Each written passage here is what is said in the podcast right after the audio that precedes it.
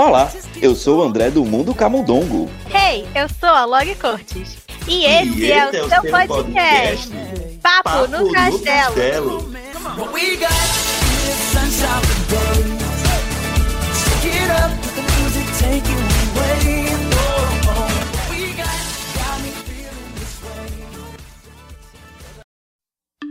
Ariel, escute aqui. O mundo humano é uma bagunça. A vida submarina é bem melhor do que tudo que eles têm lá. O fruto do meu vizinho parece melhor que o meu. Seu sonho de ir lá em cima, eu creio que engano seu. Você tem aqui no fundo conforto até demais. É tão belo nosso mundo. O que é que você quer mais? onde eu nasci, onde eu cresci. É mais molhado, eu sou vidrado por tudo aqui. Lá se trabalha o dia inteiro, lá são Hoje o nosso castelo tá debaixo d'água, porque a gente tá aqui para falar de um filme que é um dos meus preferidos da Disney, com toda a certeza, que é ele, o icônico, maravilhoso A Pequena Sereia. Assim como no último episódio a gente comemorou o aniversário de Monstros S.A., Hoje a gente tá aqui para comemorar o aniversário desse outro ícone que é a Pequena Sereia, que foi lançado em 1989, que iniciou aí a era da renascença da Disney e trouxe muito sucesso e muitas princesas e personagens e filmes que até hoje a gente lembra com muito carinho, então a gente não podia não falar de A Pequena Sereia aqui no castelo. E meu host, meu companheiro está de volta André, seja bem-vindo. Voltei, voltei pro lugar que me cabe. o Castelo tava sentindo falta dele. Eu fui mais técnico da, da vez, mas tô de volta, né? Tô de volta. E tô empolgado pra falar da Pequena Sereia. Eu já eu tava conversando nos bastidores, né, com a Lore e com o nosso convidado, que assim, eu não morro de paixão pela Pequena Sereia. Ah. É o meu, não é o filme da minha vida, tal, mas né? Eu gosto do filme e, como a Lori falou, a gente está fazendo episódios aí comemorativos, né? A gente está no período de festa. Estamos comendo muito bolo. Porque final de ano, gente, novembro, a Disney o quê? Adora é. soltar filmes. Então, muitos é. fazem aniversário nessa época. É verdade, né? A gente já fez vários episódios comemorativos. A gente já fez Monte S.A., que eu não tava, como a Lori falou. A gente já fez. Deixa eu ver o que foi mais que. A do Pateta. A gente fez do Pateta. Acho que é. do Hércules também foi no aniversário, do Hércules também. E a gente tá agora aqui para falar da nossa princesa ruiva. Né? Sim. A nossa princesa debaixo do mar. E aqui tá um calor tão grande que tudo que eu queria realmente era estar debaixo do mar. tá animada para falar da Pequena Sereia? Garoto, demais. Então, estou aqui pra ela, minha princesa querida e maravilhosa. E mais, se você ouvinte, você também, como a Lore, como o nosso convidado, é fã da Pequena Sereia, é fã da Ariel, é... manda um e-mail pra gente. Manda um e-mail pra gente para poder você falar aqui na nossa hora do ouvinte qual é a sua ligação com a, com a Pequena Sereia, qual é a sua ligação com a Ariel, se você já praticou sereísmo. Você também já quis ser uma sereia? Eu quis. Você mas... já quis ser uma sereia. Né? Quis ser uma sereia. A Lori vai dizer pra gente pra onde é que você vai mandar um e-mail. Isso aí, você pode mandar o seu e-mail para paponocastelo.gmail.com ou uma DM lá no Instagram ou no Twitter, arroba Papo no Castelo. Manda que a gente tá esperando. É, se, sei lá, se a Ariel não é sua princesa favorita, pode dizer Aí você também não qual manda é. não. Não, não manda não que eu não quero saber. Brincadeira, pode mandar. é sua, sua princesa favorita. Se for a Ariel, pode enaltecer ela e Sim. tá tudo certo. A Lori vai gostar. Sim, estamos aqui para enaltecer. E, como sempre, a gente sempre traz a galera que sempre manja das coisas. Ele que também já participa. Eu vou chamar logo do nosso convidado, viu, Lori? Vamos. É, ele que já participou aqui de outros episódios. Eu já perdi a conta, ele já tem um quarto cativo aqui no castelo. ele já tem um, a, a, a, no quarto dele já tem o nome dele com a placa lá. a dele. portinha já tá desenhada, tipo de já encanto. Tá, é, já tá. com o mundo dele lá dentro. Isso. às vezes Uh, então vou chamar logo, sem mais delonga, nosso convidado para falar da Pequena Sereia, Rafael Viana. Vem pra cá, Rafael! Oi, oi, meus picturescos! Aí daqui, gente, de dentro da gruta da Ariel, aqui das peças raridades delas humanas, tô aqui pra poder falar da melhor princesa que a Disney já fez. Arrasou, Chega sim, já falando que é a melhor princesa, né? Que tá aqui é a polêmica. Nossa, gente, tá eu sou tão, tão apaixonado na Ariel desde criança, gente. Foi meu primeiro DVD de, de princesa, então já viu a ligação mais forte aí. Hum. Você é não era nascido nessa época. Não, era nascido. não é?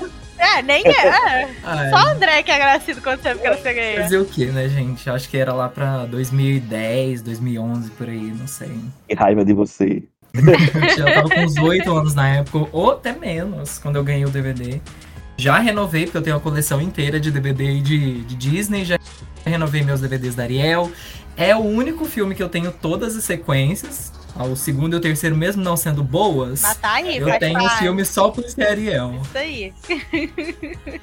Tem que enaltecer a rainha.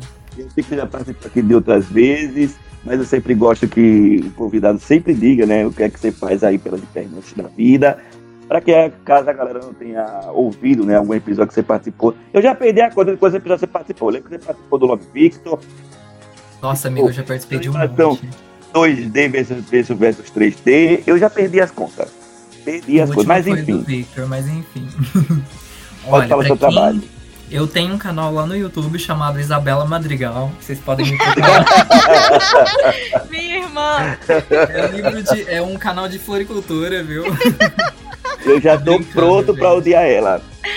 Ai, não, gente. Não, é a rainha, né? Isabela Safada. Vocês podem me procurar lá no, lá no YouTube por Rafael Viana.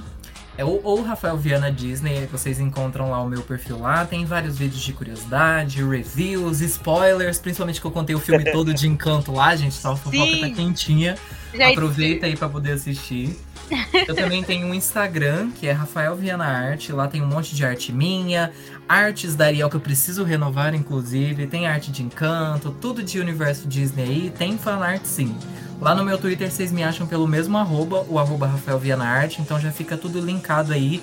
No Instagram já tem o link do YouTube, no YouTube já tem o link do Twitter e do Instagram, então já fica bem fácil para me encontrar aí na internet. Quem gostar de mim, é claro. Quem não gostar também, a gente pode, manda lá. Pode seguir. Afoga lá com a Úrsula. A gente manda um, um navio lá que furou a Úrsula. Eles. Ai, gente, é isso. Perfeito. Todo do encanto. Quem quiser saber. O, quem quiser saber é, sobre encanto, corre lá pro canal do Ravel Viana. Corre lá, gente. E não dá e tem o filme todo. Muita coisa.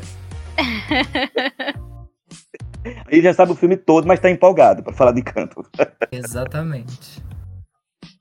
Bem, eu, como eu sou menos, e assim, tem, né, amor pela Pequena Sereia, né, com a Lore e o Rafael, tem mais amor, eu acho que eles têm mais coisa para falar do que eu, né? É, eu tô aqui apenas como mero ouvinte, apenas, apenas como mero espectador. Então eu vou perguntar primeiro para Lore. Hum. Foi que você iniciou esse, é, esse, Quando foi que você descobriu que amava Ariel? Nossa, difícil. Sério, eu, eu, a minha memória, gente, é muito ruim. Então, tipo assim, eu sou daquelas Dori, pessoas é que. Você, Dori. Oi? Dori, é você, Dori. É, tipo a Dory, sabe? Tipo, eu não é faço Dory ideia. Cortes. É, a Dory Cortes. Eu não faço ideia, tipo, ah, qual foi o primeiro filme que você viu no cinema? Eu não faço ideia, sabe? Eu não, eu não tenho é. essas memórias na minha cabeça. Eu acho que o meu foi Homem-Aranha, viu? Gente, eu Olha, não faço a menor Homem-Aranha ideia. bem antigo. Eu, eu, nunca, eu nunca sei, mas eu, eu sei que assim, porque quando eu era, quando eu era criança, é, minha mãe sempre me levou muito ao cinema. Então, tipo, quase todo final de semana a gente sempre saía pra ir no cinema, ver filmes e tal, principalmente filmes de animação. Então eu sei que com certeza, provavelmente, vai ter sido um filme da Disney. Mas enfim, aí ó. É, eu sempre gostei muito da, da Pequena Sereia. Era um filme que eu gostava de assistir quando criança, mas eu não tinha o amor por ele que eu tenho hoje. Eu gostava, eu assistia, mas não era aquela coisa. Um dos filmes que eu mais gostava na época, que eu mais, tipo, assistia, era Monstros S.A. e Os Incríveis da Pixar. Mas da Disney, uma época foi o Cão e a Raposa. Não sei porque que a, a criança traumatizada aqui ficava vendo o Cão e a Raposa. E, é, e depois o Rei Leão, que eu assistia repetidamente a fita do Rei Leão, tanto que um dia a fita escangalhou e falou: Filha, chega, você não vai verde. ver mais isso. A, a, minha fita verde, eu não tenho mais a fita verde, porque ela arrebentou de tanto que eu, que eu assisti o filme. Chega Mas, Gente, acontece. Mas, tipo, a Pequena Sereia eu assistia, eu provavelmente tinha fita, DVD, alguma coisa e via sempre. Mas o que realmente fez eu me apaixonar pela Pequena Sereia e querer continuar, né, seguindo essa personagem, depois vendo as continuações e principalmente acho que descobrindo esse amor por ela foi a série da Pequena Sereia. Eu também, viu? Gente, a série é tudo. Porque, pra quem não sabe, a gente tem o filme maravilhoso, icônico, que saiu em 89, dirigido pelos meus diretores favoritos, John Musker e Ron Clement. E depois que né, o filme fez tanto sucesso, a Renascença em si fez tanto sucesso, eles começaram a fazer seriados de algum desses filmes com algum desses personagens. E um deles foi A Pequena Sereia, da Ariel. E é, passava na TV, acho que na TV Globinho, se eu não me engano, então eu assistia. Mas, na época, né, que Lohana era uma pequena criança, ainda existia locadora. Hoje em dia a gente não tem mais isso, mas existia locadora. Então, tipo, toda sexta-feira eu ia na locadora com meu irmão, com a minha tia, com a minha mãe, pra gente pegar os filmes para assistir no final de semana. E aí, um determinado dia, eu descobri que na locadora tinha a fita da série da Pequena Sereia. Mas eu não sabia que aquilo ali fazia parte da série da Pequena Sereia. Porque era uma fita que vinha, acho que dois episódios. Se eu não me engano, eram os dois primeiros, que era o episódio da baleinha e o episódio do, do trovão, que é o cavalo marinho. E aí vinha esses dois episódios. É eu maravilhoso. Desse. Esse episódio é maravilhoso, eu amo. Vinha esses dois episódios na fita. E aí eu pegava essa fita e eu chamava da fita da baleinha. Todo final de semana a gente ia na locadora e eu pegava a mesma coisa. Eu falava, não, eu quero a fita da baleinha. E eu ficava todo final de semana assistindo aqueles dois episódios. Só depois de um tempo que eu fui descobrir que aquilo ali era uma série, que tinha outros episódios para ver e comecei a acompanhar na TV e tal. Mas eu tenho muito ligado essa memória, sabe? De reassistir principalmente esses episódios muito, muito, muito e de amar esse esse episódio da baleinha, que é quando a Ariel encontra ali uma, uma orca e ela começa a ajudar essa orca. Tanto que na, preta, na época... Essa, é, é, é, preta, né? Ela? É, é, tá, é uma orca mesmo, tipo preta e branca, uhum. muito fofinha. Tanto que na época tinha piscina na casa da minha avó e eu fiz me comprarem uma boia e um formato de orca. Que eu falava que era baleinha e aí eu brincava com ela na piscina. Enfim, basicamente essa é a minha história com a Pequena Sereia. Conforme né, eu fui crescendo, o filme foi ganhando mais esse espaço no meu coração e principalmente a Ariel como personagem, sabe? Eu acho que ela é uma personagem muito incrível, tem muitas coisas pra gente falar sobre ela aqui hoje, mas eu acho que essa sim foi a minha, a minha história inicial com, com a Pequena Sereia. É basicamente isso também. Eu lembro que era... Se eu fosse o dono dessa locadora, eu ia ficar com tanta pena dessa criança que não eu ia é? dar o DVD pra ela. Não é? Podia ter me dado de presente, não deu. Sacanagem, cara. Amiga, a hora que a gente se encontrar, eu te dou de presente. Pode deixar que eu vou te dar de olha, Por favor, eu quero. Olha, olha. vou te entregar. Mas, mas, é basicamente a mesma coisa com a Lore. Eu, eu tive ligação primeiro com a série. Eu, a série eu é assistia. É eu assistia, não lembro que hora que passava, mas eu lembro que eu assistia todo dia. Todo dia, todo dia. Tinha uma música que era Harmonia. Harmo... Você lembra dessa música? Eu acho que eu lembro sim, de verdade que tocava. É, olha, eu, eu, eu entrevistei a Kika Tristão no meu Ai, podcast. Que honra, que honra. E eu pedi pra ela cantar essa música. Ai, meu Deus. Porque ela faz a Ariel cantada na, na série, né? Na verdade, eu pedi pra ela cantar duas músicas pra mim, né? Eu pedi pra ela cantar essa e pedi pra ela cantar da Megara, né? Eu surtei na hora, tive um pequeno surto. Imagino. Ela teve aqui na minha cidade, aqui em Uberlândia, num evento é maravilhosa. de anime, Akatsu. Só que eu não, não consegui na época ver porque tava muito caro o ingresso.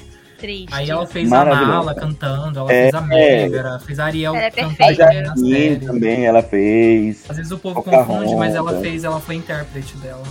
Hum. É. Uhum. E Rafael já contou mais ou menos quando foi que começou né, o seu amor pela Ariel, mas Pode falar aí como é que você começou, como é que você descobriu a Pequena Sereia. Então, gente, quando eu era criança, anteontem, né? Literalmente.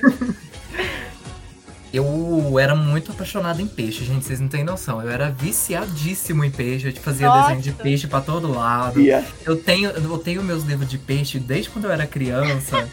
Como eu disse anteontem, tudo guardado ainda, porque eu era criança muito viciada em peixe. Então Gente, eu acho que foi que- ainda. Aleatório, amigo. Por É que muito peixe? aleatório. Não, eu- Geralmente, criança, tipo, dinossauro, um negócio, sabe? Pra por que Não, a peixe? criança viciadíssima em peixe. E eu amava procurando Nemo, porque eu amava ver os bichinhos lá, os Ai, que peixinhos. adorável.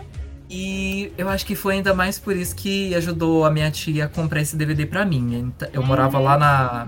Foi na minha casa, assim, que eu mais tenho memória, que eu fiquei mais tempo lá, né? Eu mudei de lá em 2014, eu tava com 12 anos na época. Ai, meu Deus, não fala idade não, Rafael. Eu sinto mal. Desculpa. Daí a minha tia, minha prima tava lá passando um tempinho lá em casa. A minha tia chegou com um DVD da Branca de Neve e um da Pequena Sereia. Aí ela falou: Perfeita. esse daqui da Branca de Neve é pra Nicole. Mas aí eu podia assistir, porque aí eu ia lá Uhum. pra minha tia, né? A minha mãe ia trabalhar, eu ficava lá. Até hoje é isso, porque eu adoro ficar lá, então. A gente sempre dividiu muitas coisas. A gente cresceu sendo irmão mesmo, de criação, sabe? E daí ela chegou, toma esse DVD aqui pra Nicole, da Branca de Neve, e o da Pequena Sereia pro Rafa.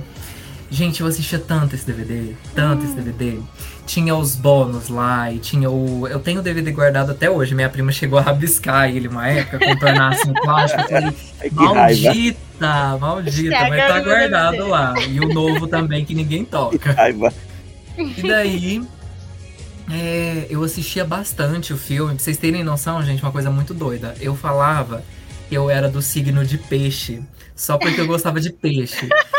E acabou que depois que eu tive consciência do que, que é signo, que a gente não escolhe, eu descobri que o meu signo é peixe mesmo. Olha aí. Esse ano de fevereiro, gente. de fevereiro. Ai. Daí eu assisti, eu amava assistir a Pequena Sereia no, na TV Globinho no sábado de manhã, quando eu era da igreja, né? Que eu ia pra catequese. Passava lá o Bob Esponja, que eu já amava também, desde criança. Passava a Pequena Sereia. Tinha. eu- hoje em dia eu tenho as miniaturazinhas dos personagens. A Ariel é muito importante pra mim, desde criança. Eu sempre fui muito apaixonado nela. Tive. Eu tenho até hoje guardado um quadrozinho que eu pintei da época, sabe? Aqueles desenhos de criança mesmo, aqueles garranchozinhos. Aham. Mas aí a minha tia ela me ajudou Depois. na época que ela fazia pintura. Daí Eu quero tenho um ver carinho depois. muito. Depois eu mando pra vocês. eu tenho um carinho muito grande por essa personagem. Não concordo com esses militantes aí que fica problematizando Ai. a personagem, que não tem nada a ver. Sim. Daqui a pouco a gente vai pra falar pessoa e sobre falar isso. assim, assista o filme. Vai ver Né? o filme. Mas, tipo, a pessoa não vê o filme faz uns 10, 15 anos e tá aí falando mal E da tá personagem. falando sabe de besteira na internet. A Ariel Nossa, sim é uma das personagens mais fortes, mais cheias de personalidade aí que a Disney já fez. É uma heroína muito relevante hoje em dia. Não quero saber nem da versão carne e osso aí que tá vindo dela. Apesar de adorar a escalação da Hailey Bailey, apesar de querer a Zendaya ainda, estou apreensivo do que que a Disney vai fazer com a personagem, né? Também. Diante de Naomi Scott e, e a Tá difícil. Mulan. de- depois de não me cale, tá difícil. Hum, É porque, é porque né, é 2023, né? Vai vir o live action aí da Pequena Sereia. Já foi todo gravado, vazou. Vazou não, né? É, é, vazou, não sei, né? Um monte de foto aí. É, eu não sei, eu, eu, é porque a gente fica meio, meio, meio, meio desconfiado, né? Quando vê algum live, pelo menos aqui a gente fica desconfiado toda vez que vê algum live action da Disney, porque a gente não sabe pra onde é que vai o negócio, né? Pra onde é Né? que A vai o gente bastante. não sabe o que vem aí. E É, a tem coisa que é feita pra animação, gente, que não funciona pra realismo. É. Aqueles objetos lá do, da Bela Fera, horrendo. Nossa. Imagina É, um Sebastião e o linguado reais. Pois Ai, é. nem fala. Eu, eu- ai, gente, Não quero o nem imaginar. É a sessão filme. de. A sessão de Pois é. açougue. Você chega lá no açougue, tem o linguado lá, o Sebastião. É, aquilo ali, ai, gente. gente, não O, dá. o, o, o fundo do mar, o fundo do mar, eu acho que meio que eles vão fazer como um Aquaman, né? É, se eu não me engano, eles chamaram alguém lá de Aquaman É. que eu esqueci quem era. Que Mexeu eles vão- com os negócios de efeito. Essas coisas. é, eles Uma devem ir por assim. aí. Então dá pra fazer. Agora o problema pra mim mesmo realmente são os bichos. Como é que vai ser? Uhum. Ai, É ter o. Porque, gente, peixe é um negócio horroroso, pelo amor de Deus. Não dá, Pois não. é. Não dá. Imagina. Ai, não. Gente, deixa, deixa eu falar logo. Deixa eu contar, contar um- um- uma curiosidade sobre Logcourt. Apesar de A Pequena Sereia e Moana serem os meus filmes favoritos e as minhas princesas favoritas, eu sou completamente aterrorizada com o fundo do mar. Eu tenho um medo do mar, que é um negócio maravilhoso. Eu não gosto de praia, eu, me, eu, eu faço o mais longe possível da água que vocês deixarem. Eu, tipo, não comia peixe há até pouquíssimo tempo. E ainda assim, a única coisa que que eu como, assim, de frutos do mar é peixe, tipo, frito, sabe? Não como camarão, nada dessas coisas. Nem sushi, tenho... amiga. Não, odeio. Nunca comi, mas eu tenho certeza que eu odiaria. Porque só. nunca comi sushi. Nunca é comi, mas eu... Gente, não, não, peraí, já, vamos, já que a gente tá aqui pra falar, vou falar. Vou contar toda a minha história de vida com peixes. Vamos lá. Diferente de Rafael. Marinha. Diferente de Rafael, que amava peixes, eu, eu sempre odiei peixes. Mas sério, quando eu era pequenininha, pequenininha mesmo, tipo assim, dois anos, por aí, três anos, minha mãe fala que eu adorava comer peixe. Sempre que faziam, tipo, almoço, já não sei o que, eu adorava e gostava muito, não sei o que.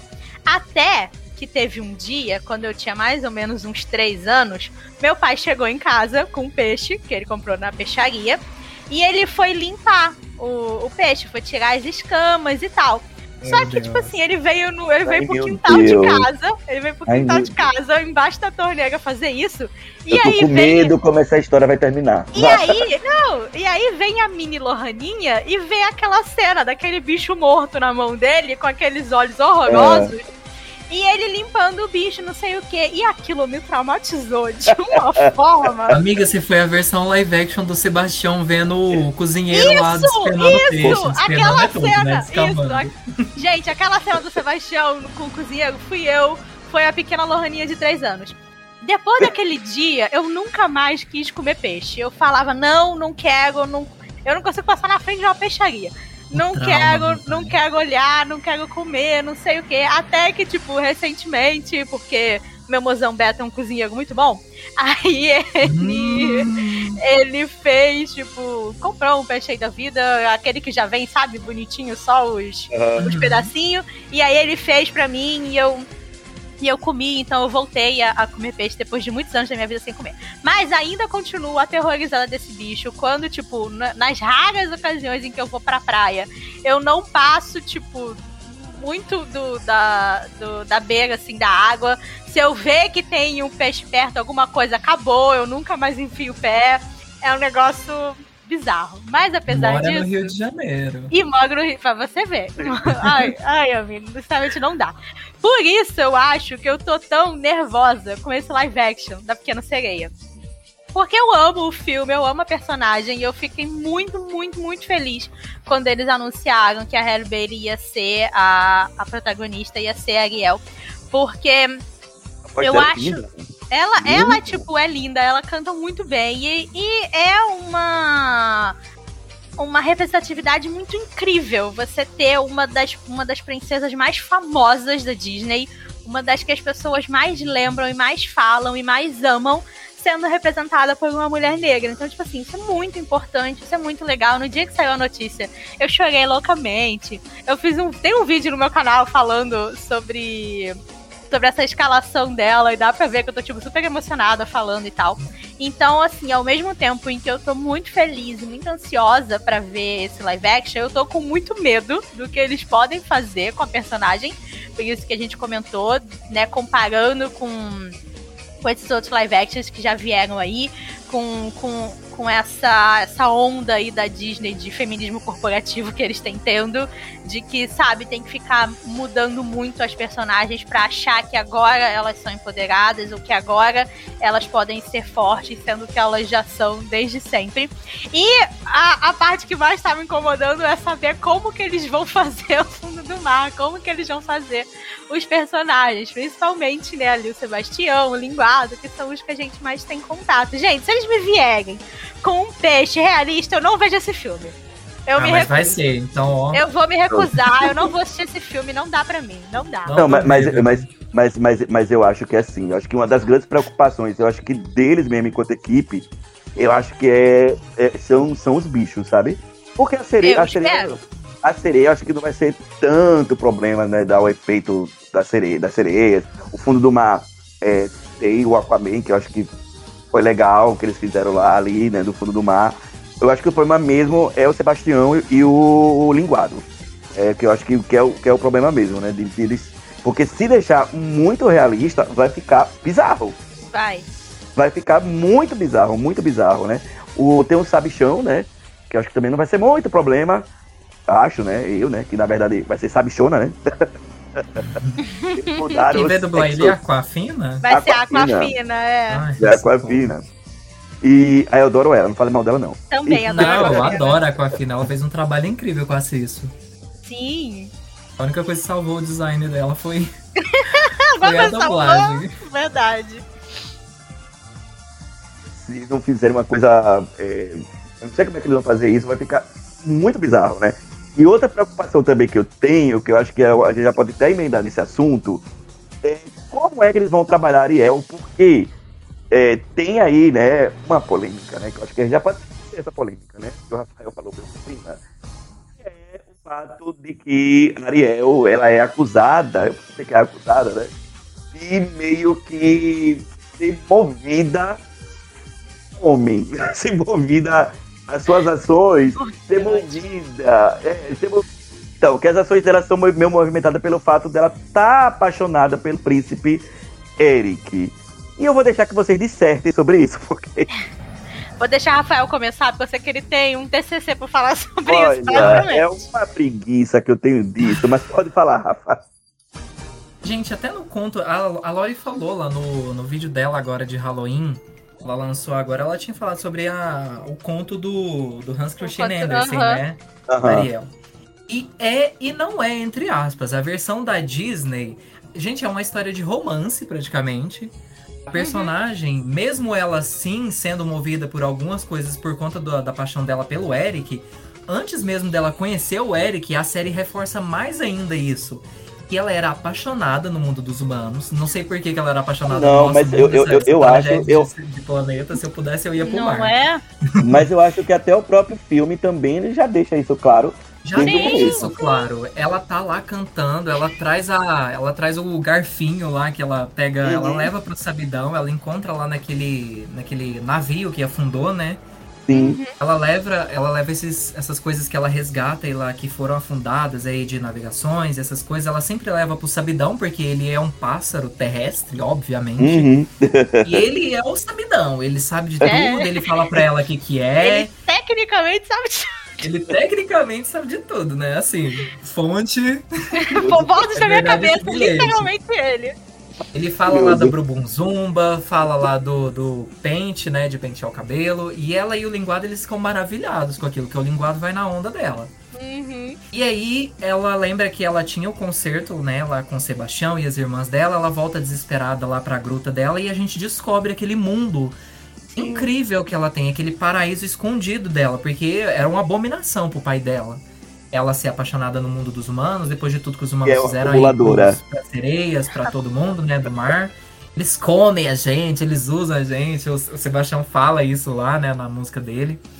Ela leva aí, a gente descobre essa grande coleção aí, de durante todos esses anos ela tem juntado essas coisas e ela canta sobre o quão ela é apaixonada no nosso mundo, o quão ela quer conhecer, o que que o fogo faz, o que que significa ter pernas, o que, que é andar na rua, feliz aí da vida. Gente, essa música, a essa pessoa música não é viu linda. a música, não é possível.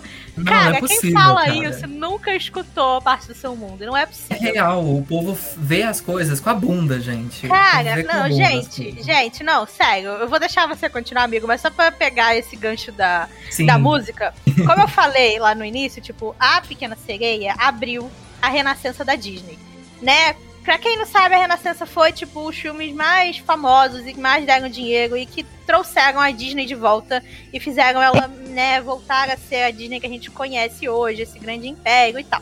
Tudo isso meio que começou com A Pequena Sereia. Um dos grandes motivos pelo qual A Pequena Sereia fez tanto sucesso e foi, tipo, uma revolução na época e foi realmente um filme que chamou tanta atenção e até hoje a gente gosta tanto, é porque eles beberam muito da fonte dos musicais, né? Principalmente musicais de palco, musicais da Broadway. Uhum. Eles tinham o Howard Ashman, que trabalhava com musicais, ele já tinha feito musicais que estavam dando certo, chamaram ele para ajudar, né, a criar aí essas histórias, a criar essas músicas, ele o Alan Menken, que também é outro perfeito. E, e, na, e a gente vê, tipo, que a Pequena Sereia, esses outros filmes que vieram depois, a Pequena Sereia, a Bela a Fera, Rei Leão, Aladdin, eles são musicais, né, na sua essência. A estrutura toda do filme, a estrutura de como a história é contada, é toda nesse ritmo do, do musical, né? Vamos dizer assim. Você conhece o personagem, você descobre o que, que esse personagem quer. O é personagem. o I Want Song, né? Isso, é e aí, uma das coisas, tipo, mais icônicas de, de um musical são o que eles chamam de I Want Song, né? Que seria tipo música eu quero, vamos dizer assim. Que é aquela música que geralmente tem ali no início do musical, em que você vai entender o personagem principal, você vai realmente conhecer. Né? Suas é, motivações, seus desejos. aquele personagem porque ele vai te contar isso, ele vai te contar o que, que ele quer, qual que é o sonho dele, qual que é o medo dele, qual que é a motivação. E a música da Ariel, para parte do seu mundo, para The Words, ele é isso, é uma I Want Song, é ela falando ali pra gente, ela, né, ali na, é, ali na cena, né, falando com o linguado e principalmente com ela mesma, o quão apaixonada ela é pelo mundo dos humanos, o quanto realmente ela tem esse fascínio por esse lugar que é completamente diferente e que tem coisas que ela não conhece, porque obviamente ela nunca foi, então, tudo o que ela sabe, ou que ela acha que sabe, ela tem que descobrir através, né, desses pequenos tesouros, dessas pequenas peças que ela vai achando, e através do contato que ela tem com o sabidão e de ver ali os humanos de longe, ou quando acontece algum acidente no fundo do mar e tal. Então, a, a música inteira é literalmente isso. É ela falando o quanto ela é apaixonada por esse mundo, o quanto ela quer conhecer esse mundo, né? É, mais uma coisa também que eu tava que eu tava vendo até recentemente alguém falando na internet, que eu acho que um, uma das coisas que fazem o pessoal ficar falando isso da Ariel, acho que principalmente aqui no Brasil, foi a tradução que eles fizeram dessa música. Porque tem uma, uma frase na música, eu não vou lembrar agora qual que é, mas que tem uma frase na música que em inglês ela fala uma coisa e em português eles colocaram outra. E na, no jeito que eles que eles traduziram, que eles né, colocaram essa, essa frase aqui, dá mais a entender que ela tá falando, tipo, do Eric, ou que ela tá falando de, de humanos e de amor, de algo assim, sabe? Tipo, ah, que ela quer alguém para se apaixonar e tal, enquanto no, no original não tem isso. Deixa eu entender queria, uma coisa. Eu uma queria coisa. lembrar qual que é o pedaço da música. Pega aí Deixa... que eu vou ver se eu acho. Enquanto você fala, vai. Tá. Não, é só uma dúvida. Ela canta, é porque eu tenho tempo que eu assisti a Pequena Sereia. Mas ela canta essa música antes dela conhecer o Eric, não é isso? Isso. Isso. Não é? Porque aí depois então, ela vem em embarcação lá. Então, mas então ela não tem curiosa, como... porque ela nunca tinha visto um assim de perto. Pelo menos não afundada, né? Uhum. Ela vai lá atrás. O Sebastião não quer que ela vá lá, né? Até porque tem humanos lá. Aí é assim que ela conhece o Eric. Então, Rafael, enquanto a Laura tá procurando aí a, a, a frase, é, continue o seu pensamento. Você estava falando sobre, sobre sobre isso, né, Dariel? Ser uhum. movimentada, é, enfim, né? A, a sua paixão pelo Eric, né? Apenas isso que movimentou ela. Então, aí ela, depois dela cantar aí sobre como ela ama o nosso mundo, como ela quer conhecer essas coisas, ela encontra a embarcação, ela vai lá. E aí ela fica maravilhada com o povo lá dentro, e a música, os instrumentos. Ela conhece o cachorro do Eric, né, que é o Max. Ele até chega a lamber o rosto dela. Aí ela, ela vê o Eric lá. E começa a tempestade, e aí ela acaba salvando ele, né? E ela fica apaixonada, ela canta lá, tem uma reprise do Parte do Seu Mundo, que aí meio que muda o sentido, né? Uhum. Ela tava falando aquilo, parte do seu mundo, mas do mundo dos humanos mundo no geral. Humano, é. Aí quando ela vê o Eric, ela já canta sobre ser parte do mundo dele, porque já que ela tá apaixonada por ele e ele é humano, ela quer fazer parte do mundo dele. Daí meio que muda o sentido quando ela tá cantando, tendo essa reprise da música. E daí. É, o povo começa depois a problematizar, falando que a personagem só é movimentada pelo, pelo Eric, sendo que não era só isso, apesar de ainda ser uma história de romance, eu não vejo problema algum, gente. Isso que eu, Ainda ia mais eu também porque não vejo problema. Eu também o não pai vejo dela no problema. início do filme ele ainda fala: Não, você não pode, você não pode ir lá, mundo dos humanos, sei lá o que. O linguado ele chega até a dar, né? Aquela escultura que o Eric tinha ganhado de aniversário que ele detestou.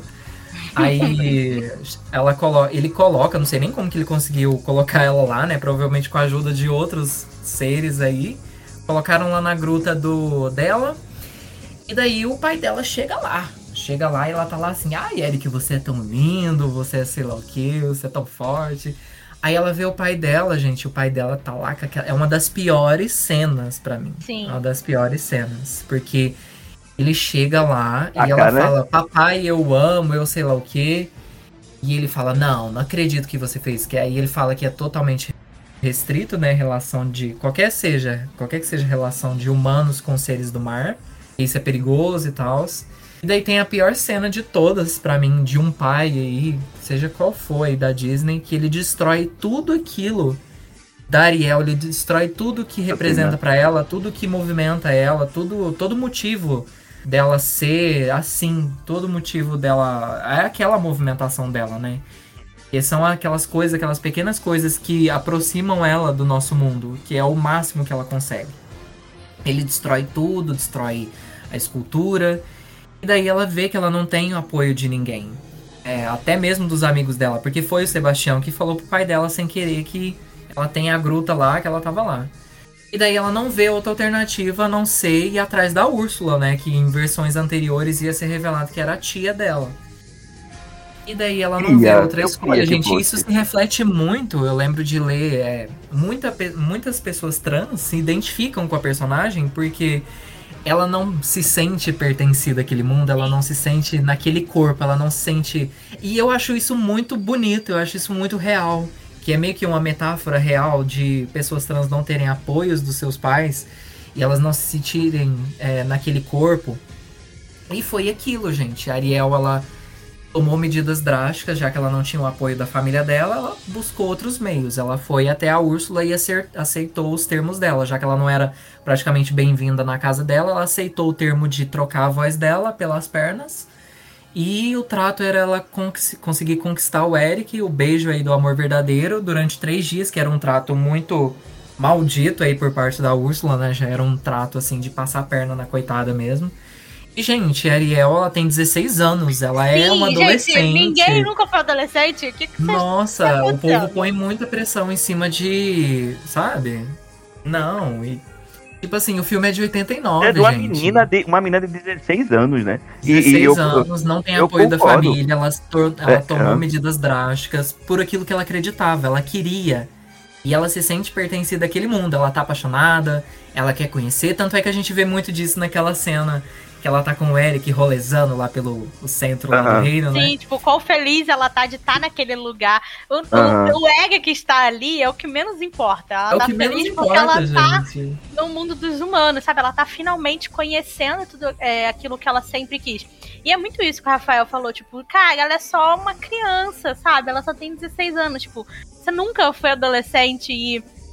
Cara, eu acho que quase todo mundo já passou por isso, sabe? De você, é, em algum momento, sentir que ninguém te entende, ou que ninguém apoia o que- o- os seus sonhos, ou o que você gosta, e as pessoas é, brincam com isso, zoam com isso, ou até no caso né, extremo, tipo do Tritão, é, falam mal do que você gosta e querem tentar proibir aquilo. E aí você quer se rebelar. E é isso que a Ariel faz. Ela se rebela contra, contra aquilo ali que ela tá vivendo.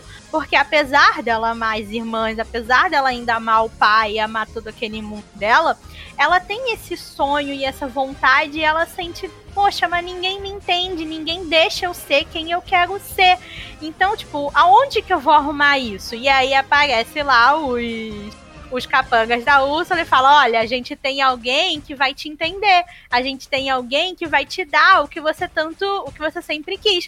E ela fala: Ah, quer saber? Foda-se, eu vou Não então. tem outra saída, eu vou É, nessa. tipo, já que, já que as pessoas, né, que são tipo a minha família, que são os meus amigos, que Tá, são meu- quem entendi, deveriam me apoiar e quem deveriam. Sabe? Tipo, ah, não, que legal que você gosta disso. Ou então, ah, tudo bem. É, tem perigo, sabe? Porque não, não, não é só, né, você chegar e falar, ah, não, você não vai fazer porque é perigoso. Tipo, tenta explicar, tenta ter uma conversa. Em momento nenhum a gente vê isso acontecendo entre a, a Ariel e o, e o Tritão. Ele só chega e briga com ela e destrói tudo e fala: olha, você tá errada, não é isso, você não pode fazer isso, você não sabe. Corta tudo que é, tu, tu, é, corta tudo ali dela, ao invés de tentar ter uma conversa, ao invés de tentar entender o lado dela e fazer ela entender o lado dele. E eu gosto muito disso no, no filme, porque a gente realmente vê essa essa mudança no relacionamento dos dois, né? Como no início eles têm todo esse atrito e essa briga porque eles não conseguem ver o lado um do outro, não conseguem se entender e conversar. E no final o Tritão percebe droga, olha o que eu fiz com a minha filha, sabe? Tipo, ela passou por tudo isso e agora a gente tá aqui com toda essa merda aqui com a, com a Úrsula e com a bruxa por causa do que eu fiz, porque eu fui lá e não fui um bom pai, porque eu fui lá e não entendi ela. Então você vê o momento em que ele se sente culpado e que, sabe, ele entende ele meio que começa a ver pelos olhos dela o que ele fez. E aí, né, que ele vai pedir desculpa e eles vão se entender. E ele finalmente se mostra aberto ao que ela tem para falar. E no caso ali é, já é o, o, o casamento dela com o Egg, que ele fala: não, vai. Né, você consegue viver a sua vida entre o mar e o, e o mundo dos humanos, eu vou te apoiar, vou estar aqui para você.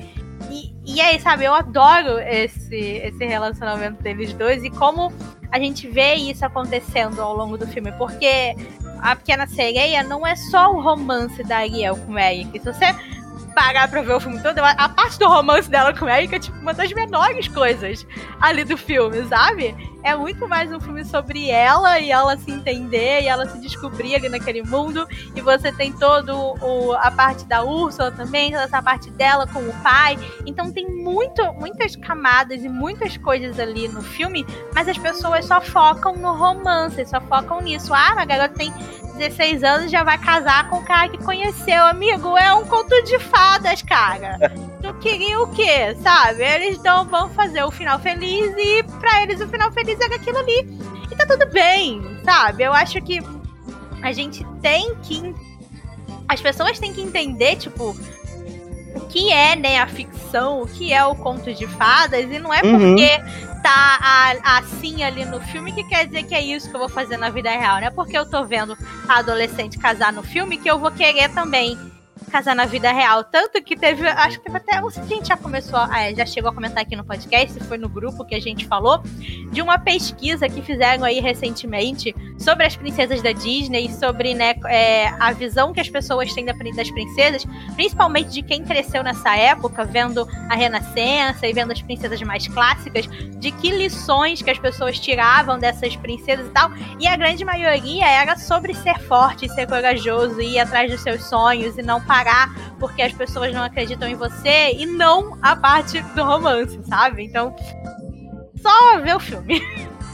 Uma coisa que eu gosto muito da é. Ariel, que a gente vê que aconteceu com outras princesas a partir dela, porque foi a Ariel que começou a ter os. A primeira princesa a ter traço de rebeldia, né? Porque Sim. as outras acabaram que não tiveram chance. Então, uma coisa que aconteceu com a Ariel e que se estendeu pelas outras é que, diferente da Ariel, a Branca de Neve, a Cinderela e a Aurora, que foram idealiz- idealizadas pelo Walt Disney, ou os pais delas estavam mortos, ou você foi amaldiçoado e agora tá vivendo com as suas tias. Então você não via aquela relação de protagonista, de adolescente com seus pais.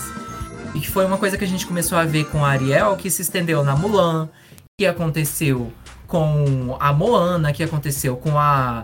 a- nem com a Anne e que não aconteceram, né? Porque elas acabaram perdendo os pais delas. Mas enfim. Foi uma coisa que a gente viu muito das princesas. A Rapunzel também. Mesmo Uhum. a Gothel não sendo a mãe dela, ela era a figura materna que a Rapunzel tinha.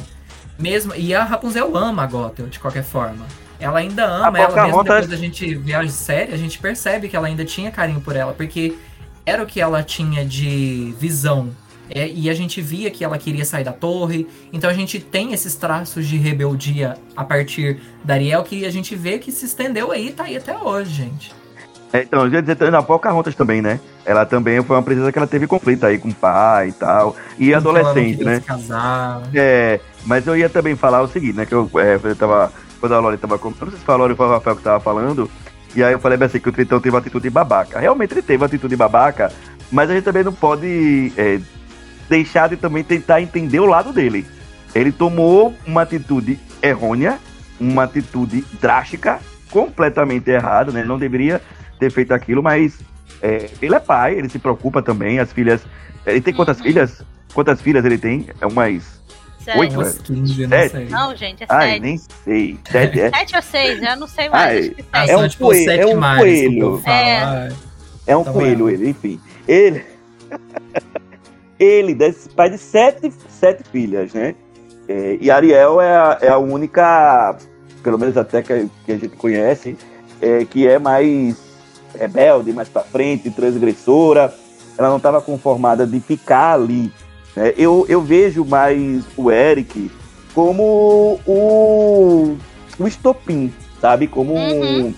como o gatilho que proporcionou a Ariel, que era uma menina que não era conformada com o que ela tinha, a sair dali, enfim, a mover a vida dela para frente, é, a mudar, como o Rafael falou aí, né? Dela, ela não tá conformada também com o seu corpo, é, enfim, aquilo tudo, né, que aconteceu no filme.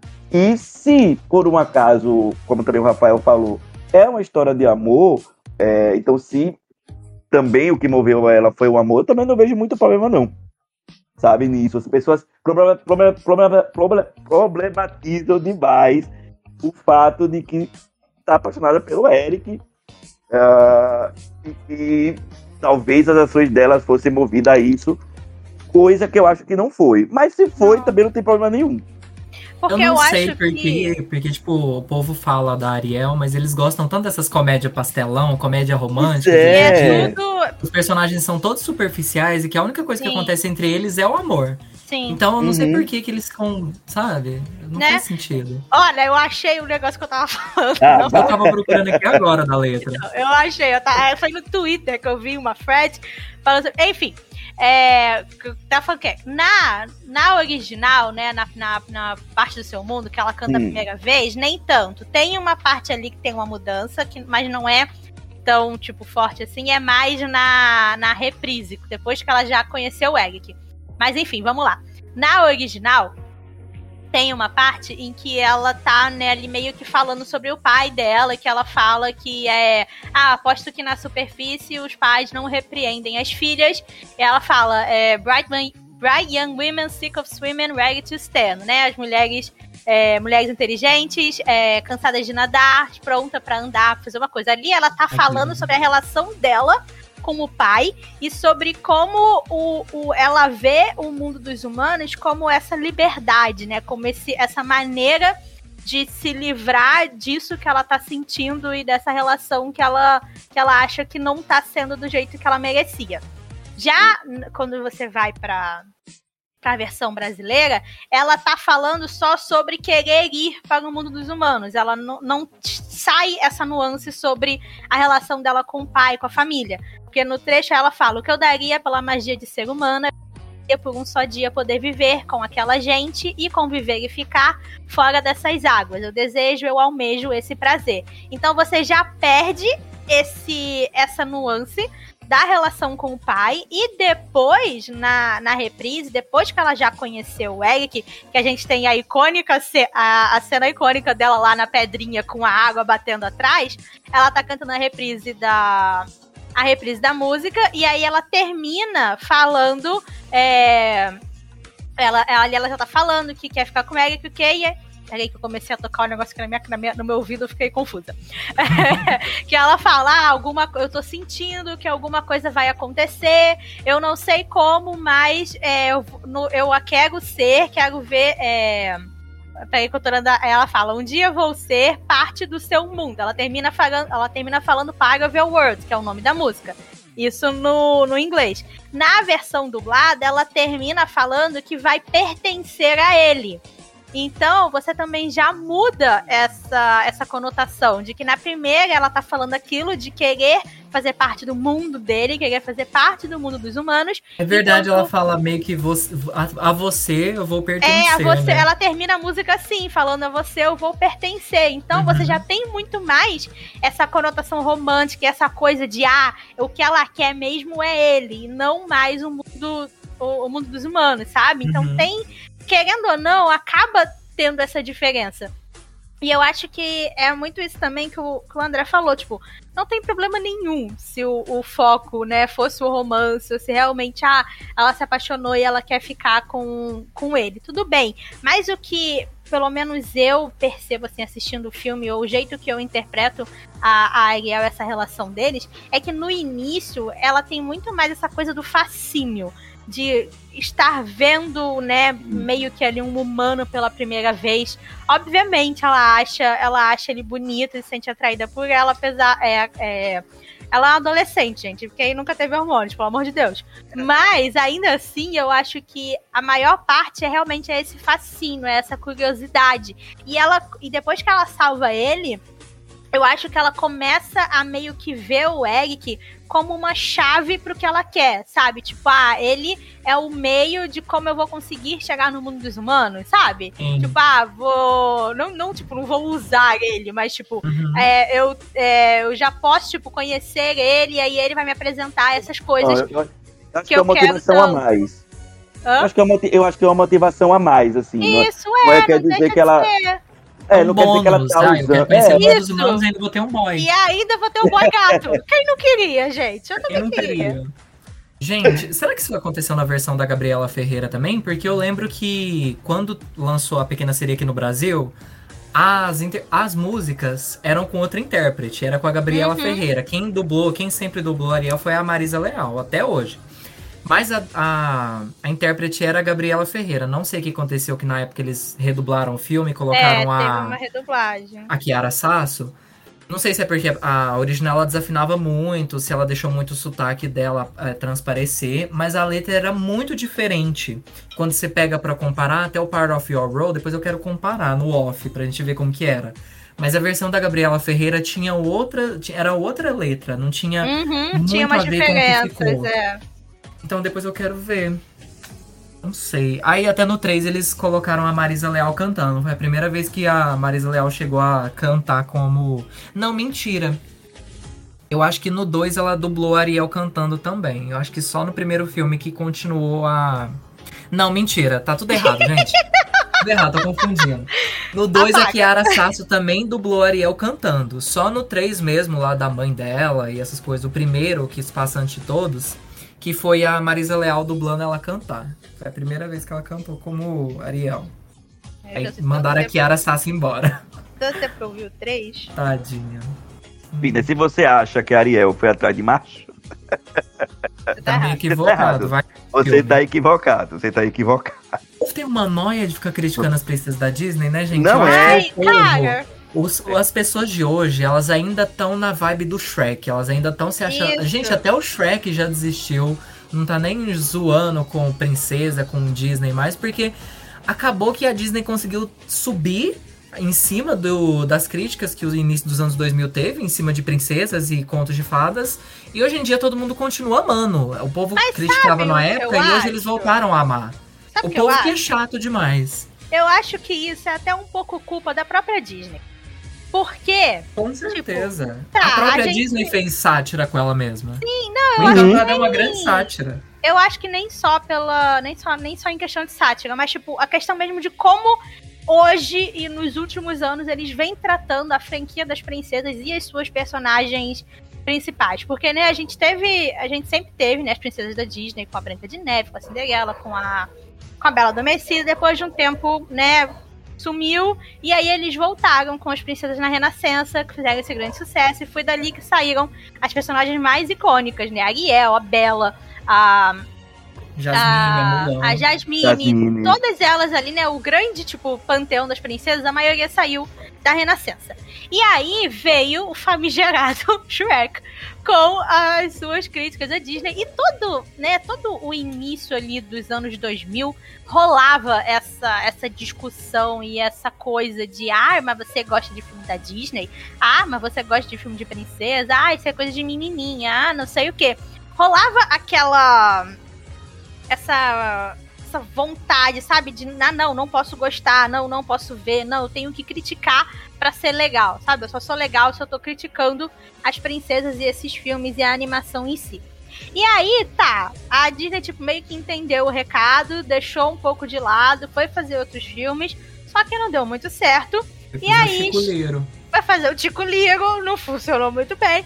E aí eles falaram: não, vamos voltar. Vamos tentar, a gente tem que. A empresa tá, tá perdendo dinheiro, a gente tem que tentar fazer alguma coisa vai falir, a gente vai falir. vai falir, a gente precisa fazer alguma coisa. E aí, eles chamaram de novo o John Musker e o Ron Clements, que fizeram A Pequena Sereia e outros clássicos incríveis, pra fazer A Princesa e o Sapo. Eles falaram: não, a gente vai voltar então fazendo o que o povo amava. A gente vai fazer um filme de princesa, vai fazer um filme 2D, um filme musical. Classicão. Clássico, vai ser clássico, vai ser clássico do clássico. Só que tiveram problemas ali e não funcionou muito bem. Acabou que no final a Princesa e o Sapo não deu tão certo quando eles estavam imaginando. E aí eles falaram: não, calma, a gente tem que mudar então. O pessoal não quer mais esse, esse clássico Renascença, esse clássico clássico, eles querem uma coisa diferente. E aí veio Enrolados com a Rapunzel. Que já é, tipo, uma outra pegada de filme. Perfeito. Os próprios trailers, a, a forma que eles Tudo, venderam tudo, o filme, gente. tudo foi diferente. Era todo Mas o diferente. filme em si e o jeito que a Rapunzel, né, é retratada no filme, já é diferente. É. E até o próprio Flynn Rider também. ele, enquanto tudo. príncipe, já é, to- Sim. já é outra pegada. Sim, porque o Rapunzel, ele é muito mais tipo uma história de aventura do que realmente, né, tipo a história do, do romance dos dois, é muito mais a aventura ali que eles estão vivendo e dela querendo descobrir é, o que são as, as, as, as luzes lá, e aí no final eles se apaixonam, não sei o que, não sei o que. Mas enfim, da Rapunzel pra cá, a gente teve a Rapunzel, aí a gente teve o Frozen com a Anna e com a Elsa, que já também vieram com esse lance diferente, porque ah, elas são princesas, mas não tem não tem romance. A, a principal, Olha, né, Isso que é tá a me incomodando um pouco. nossa, a principal que é a Elsa, não, não tem ninguém. A bicha Tá me sozinha, incomodando tadinha. isso. A Ana tem Tem lá depressão. o cara, mas olha, ela se apaixonou pelo cara errado. Por quê? Porque ela quis seguir o que as outras princesas faziam. Cara, eu odeio tanto isso. Não vou Sabe? mentir. Por mais que eu ame a Ana, esse negócio deles ficarem reforçando na menina o filme inteiro Sim. de ai, você conheceu o cara, você quis casar. assim. Eles cagaram em cima de todas as outras princesas. porque Então, a é Ana é, o grande Não. elo das clássicas com as atuais. Porque ela é Não. muito da vibe antiga. e Não o que tem ela fez problema. hoje em dia teve co- consequências horríveis pra ela. Ó, não tem problema nenhum a princesa, assim, não ter um par romântico. Não tem problema nenhum. Mas o problema é que eles estão tornando isso uma obrigação. Então, e é isso, isso. tá me incomodando muito. É isso Pra que eu tô você ser falando. forte, você não pode namorar, Você não senão sua pode carteirinha ser. de feminista vai ser retirada. Isso, e aí, sabe, e isso é uma das coisas que mais tem me incomodado na Disney recentemente, é essa droga desse feminismo corporativo. Porque você não tem mulheres escrevendo os filmes, você não tem mulheres dirigindo os filmes, chegando ali o caso da Jennifer Lee, sabe? Não são elas que estão trabalhando e contando essa história e querendo fazer desse jeito, ah, porque assim realmente é o jeito, né, que eu vejo e que eu acho que Ainda Que as são meninas- homens. ainda são homens contando essa história e eles estão repetindo isso em todos os últimos filmes, sabe? Deu certo ali no Frozen e eles falaram, não, agora a gente tem que repetir. Aí veio o. o- Aí, né, assim, de princesa, tem a Moana também, que eles o tempo inteiro mal e fica fazendo brincadeirinha com ela, falando, ah, você é princesa. E ela, tipo, não, não sou princesa, eu sou filha do chefe. Ah, mas você tá de vestido e você tem um bichinho. Ah, mas não sei o que se apaixonar. E, tipo, não, não sabe eles mesmo ficam rejeitando o nome princesa. É. Sabe? Eles não querem mais chamar as personagens de princesa. A gente tem a Raia, não, a Raia é guerreira. A Raia não é princesa. A gente vai ter agora o Encanto? Não, a Mirabel não é princesa, ela é só uma menina comum. Sabe? Então, isso tá me incomodando muito, porque a própria Disney ainda tá agarrada nesse lance que aconteceu no início dos anos 2000, há 20 anos atrás, os caras ainda estão com essa mentalidade e reforçando isso nos filmes e no marketing e na maneira que eles querem vender essas bonecas, sabe? Eles ainda têm a grande, a grande marca Princesas, que eles obviamente ganham muito dinheiro com isso e fazem muita propaganda e querem vender boneca, querem vender vestido e vender não sei o que lá, mas eles ficam tentando o tempo todo é, fazer com que isso. Não, peraí, como é que a gente vai fazer isso da maneira mais legal, da maneira mais empoderada possível? Sabe? E aí eles ficam. É... Ah, como é que a gente vai lacrar? É, como é que a gente vai lacrar, sabe? Ai, é isso. São princesas são real, gente. E isso, ai, gente, não dá, cara, não dá. Porque fica muito falso, é muito forçado, sabe? E eles criam esse negócio de regras para você ser uma princesa. Gente, isso daí é puro marketing para enfiar elas todas, as Sim. princesas lucrativas, na franquia. Sim. A Mulan não termina como princesa, ela, em momento algum até hoje ela não é princesa, ah, mas ela tá lá porque ela é lucrativa, gente. Sim. Ela tá na franquia porque ela dá dinheiro.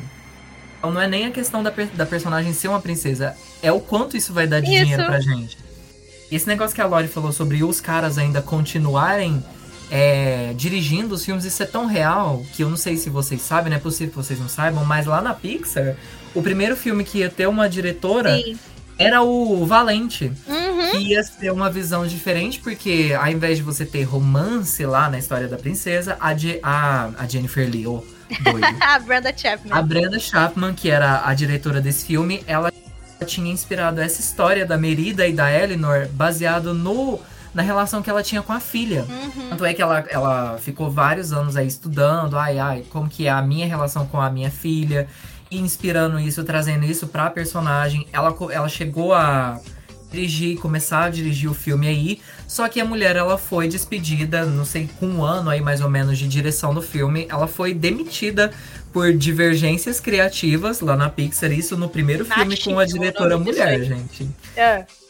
Por divergências criativas, ela foi mandada embora e colocaram o Mark Andrews para continuar a história. Bom, ele continuou né? da, da é forma mais forte de todas, o filme. E o povo fica falando, ai, a Merida, ela. Nossa, filme de princesa. Nossa, isso é tão feminista. Gente, se vocês olharem por detrás das câmeras, isso é tudo Não é. fachada. É. é tudo fachada. O cara roubou a história da mulher e dirigiu o filme por ela. Não tem nada de feminista nisso. Nada. Uhum. E, e aí vamos ver a Dona agora, né? Isso, e só agora que eles estão voltando com outra mulher para dirigir o filme, que vai ser a Domichi fazendo Turning Red. Uhum. Sabe? E, tá, e na Disney também, cara. Quanto Isso a, desde a Disney, 2012. A Disney vai lançar o 60 filme, 60 filmes animados. Quantos são dirigidos por uma mulher? Dois. Que é Frozen Frozen 2, que tem a Jennifer Lee. Mas ainda assim tem o outro cara lá junto com ela também. É, sabe? É verdade. É verdade. Então, tipo, Se você quer fazer uma coisa feminista, bota pra mulher cara. Porque aí ela vai mostrar a visão dela. no Príncipe do Egito, cara. Sim. Ela chegou a trabalhar no Príncipe do Egito, essa mulher é incrível. A Brenda Chapman. É, a Brenda Chapman. Pois é, olha. Tudo confuso. Ai, a Disney é só. Só piora as coisas. Enfim, com relação a. Olha, tô até preguiça de falar. É... Eu não entendo. Eu também não entendo, não. Não, eu entendo, não, é dinheiro, é isso. Tipo, não, eu não entendo, é... falando sobre os live actions, que a gente fala da, desse feminismo corporativo, eu não entendo como que isso acabou começando, porque a Ellie Fanning e a Cinderela, a, a Lily James como Cinderela, elas são impecáveis. Porque eles ainda conseguiram trazer aquela magia da Aurora antiga que a gente tinha, com uma atualizada aí, moderninha pra Aurora, com a Ellie Fanning, e a Lily James, não, ela é super ainda, clássica como Cinderela. Mas ainda assim, amigo, no Malévola você já tem toda essa coisa de ah, no, o, o, tipo, o príncipe ali não importa tanto, não foi o príncipe que é, salvou verdade. ela, foi a Malévola. É verdade. Tipo, eu gosto muito mais da Aurora e da Cinderela na versão live action do eu que tipo, da Bela e da. Não, da não, mas eu falo isso mais da personagem mesmo, sim, sabe? Sim, da hora então, da personagem. Sim. Então, sim, eu também. Eu gosto mais delas duas como personagens, mas ainda ali você consegue já ver, sabe, essa mexida sim. que eles estavam tentando fazer nos uhum. filmes. Porque, cara, isso é muito. É aquilo. É, ao mesmo tempo em que eles sabem que, né, você ser. você lacrar e você ser woke, e você ser feminista e você colocar diversidade é algo, tipo, que vai dar dinheiro, é algo que vai chamar a atenção e que vai fazer as pessoas falarem do seu filme e muitas pessoas quererem assistir. Mas ao mesmo tempo, ainda é algo que incomoda muito os conservadores e se eles realmente né? Então eles ficam naquele meio termo. É a mesma coisa com os personagens LGBT.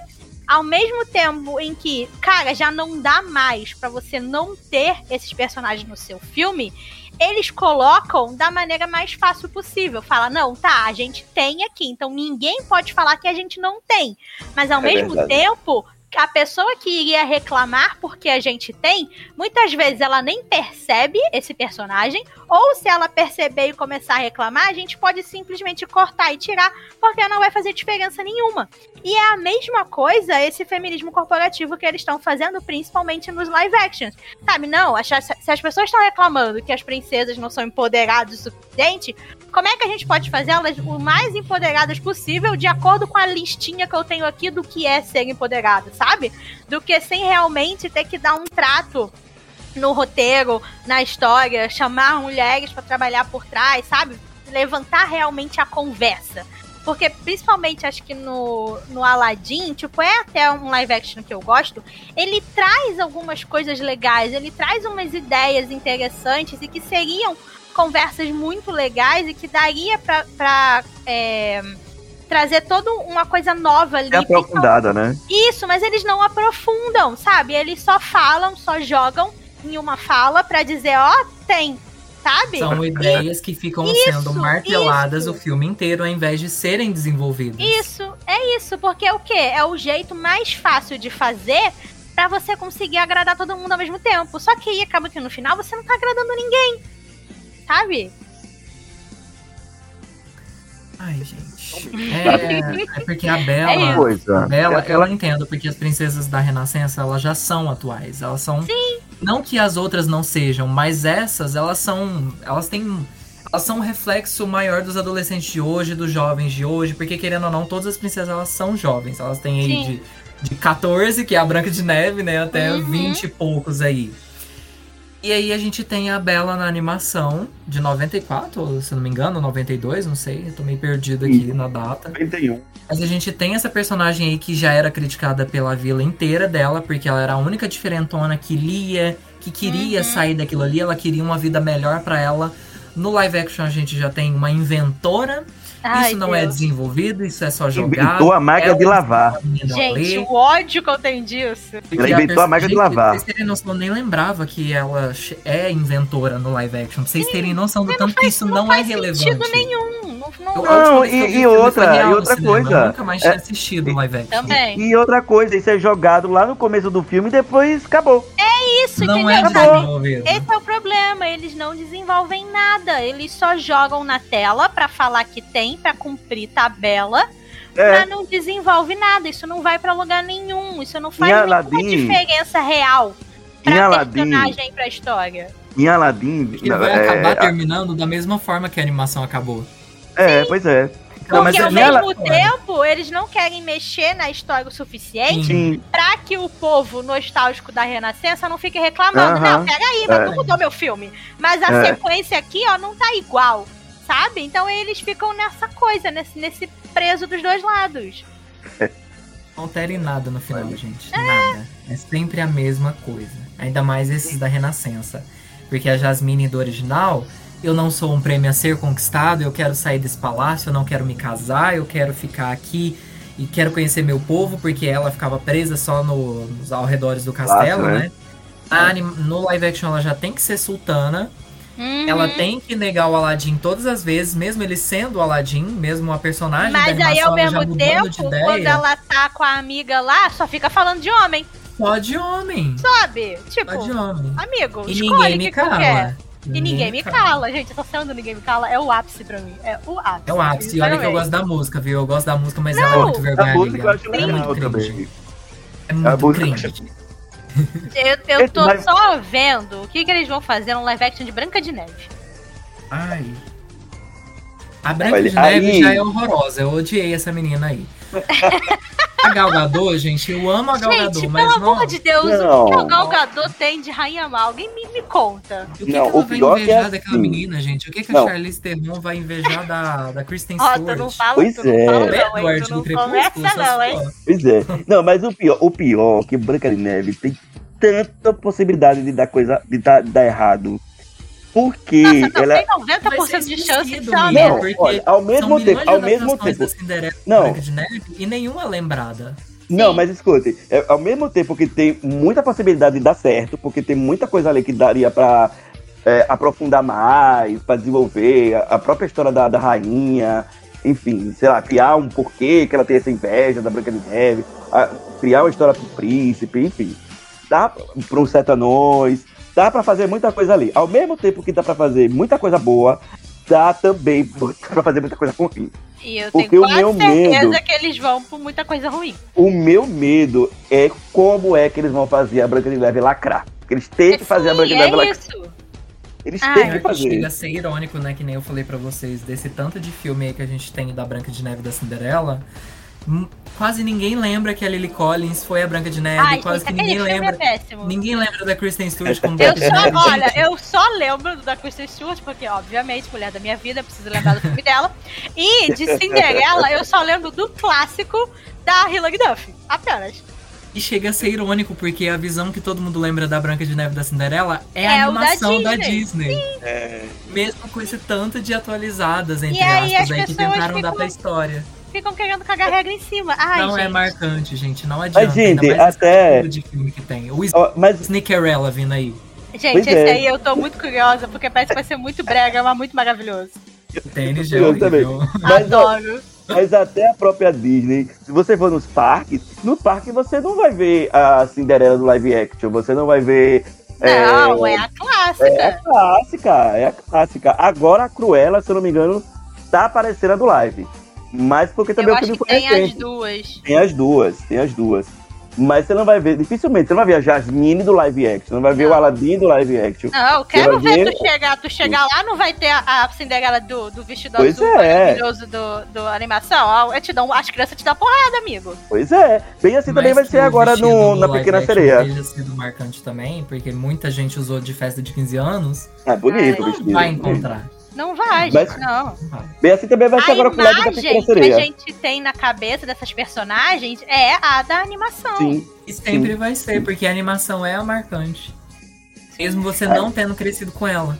Sim, exatamente. Eu acho que, sabe, essa é a diferença. Aqui você Tipo, vê em todo voltando- lugar. Voltando livro, pra- voltando pra caderno. Voltando Pequena pra Pequena Sereia. Sereia. Falando pra Pequena Sereia, que era onde a gente tava, eu acho que que faz é isso, sabe? O filme, ele é tão marcante e ele tem tantas coisas ali legais que não importa quantos anos você tem, não importa se você cresceu assistindo que nem eu, que nem a gente, sabe? Ou se você vai ver agora depois, se sei lá, eu vou ter um filho e vou apresentar pra ele esse filme, sabe? Ainda vai ter o ainda vai ter o mesmo sentimento, vai ter a mesma emoção, a mesma conexão com os personagens, porque é, você se identifica com esses personagens. Eu acho que principalmente o- os da Renascença, eles têm muito esse fator de você se identificar com eles, porque a maioria é isso, são esses adolescentes, são esses jovens que eles não se contentam com o que eles têm ou aonde eles estão, com o que eles são, e eles almejam algo a mais, sabe? Eles têm um sonho, eles têm uma vontade. E todo mundo passa por isso, principalmente quando você tá nessa idade, quando você é jovem. Eu com 27 ainda não sei o que eu quero, não sei quem eu sou, imagina a criança de 15 anos, sabe? Então, você se identifica muito com esses personagens e o jeito que eles são escritos e Aham. o jeito que as histórias acontecem ali nos filmes faz você se identificar ainda mais Uhum. e você se conectar com as músicas e com o que eles estão passando. E é por isso que esses filmes são clássicos. É por isso que até hoje a gente fala sobre esses filmes e a Uhum. gente gosta tanto. E a gente tem esses personagens que são, sabe, personagens. Eles não Uhum. existem. Mas Sim. eu consigo me ver sendo amiga da Ariel, sabe? Eu consigo, Ah, eu também. eu consigo me imaginar gostando desse personagem na vida real e conversando com eles. Eu queria acho ser amigo que da é isso. Úrsula. Eu queria, Gente, eu, eu- olha, os eu vilões seria... seriam os melhores, É, apenas. Não, vamos falar dela agora. Vamos falar da Úrsula. Vamos, porque ela é icônica também. Vamos, Eu porque uma claramente. coisinha que a Lori falou, antes da gente ir pros vilões maravilhosos. Esse negócio aí do- dos adolescentes e tudo aí da- das animações que a gente lembra, que a gente quer ser amigo deles, essas histórias elas são muito honestas, cara. Uhum. Elas são muito Uhum. verdadeiras, não tem maldade naquilo. Elas têm coração. Elas é têm isso. coração, coisa que É. esses de hoje não tem. É só pra manipular a nostalgia do público E é só que pra já tá aí na dinheiro. casa dos 30 e É. tantos. É, E é pra isso, gente. E não- a criança não quer ver live action, não. A criança quer ver a animação, gente. Não vai É, falar pois é. que, Live action vai falar são que live action é pra apresentar pras crianças, não. Que criança não. tá a criança não queria. mentindo. Gente, tinha criança chorando com Frozen 2 que não queria ver mais Frozen 2 no cinema.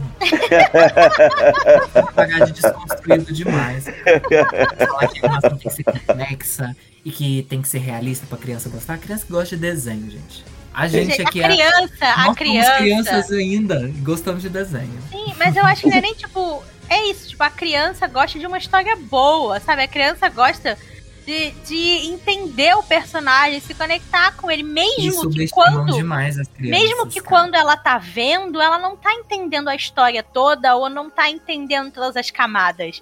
Sabe? Não é. Porque, cara, é isso, as pessoas têm muito essa ideia de que, tipo, criança é burra. É só você colocar Uhum. qualquer coisa colorida ou colocar qualquer coisa dançando que a criança vai gostar. E não é assim, Ainda sabe? mais as crianças de hoje em dia. Na minha época podia até ser. Mas Gente. hoje em dia, não. subestima demais o público. É, o povo subestima a criança. A criança quer uma história boa, ela quer um filme legal, que ela vai se divertir e que ela vai rir e ela vai gostar daquele personagem e depois ela vai querer cantar as músicas e comprar o vestido. Sabe?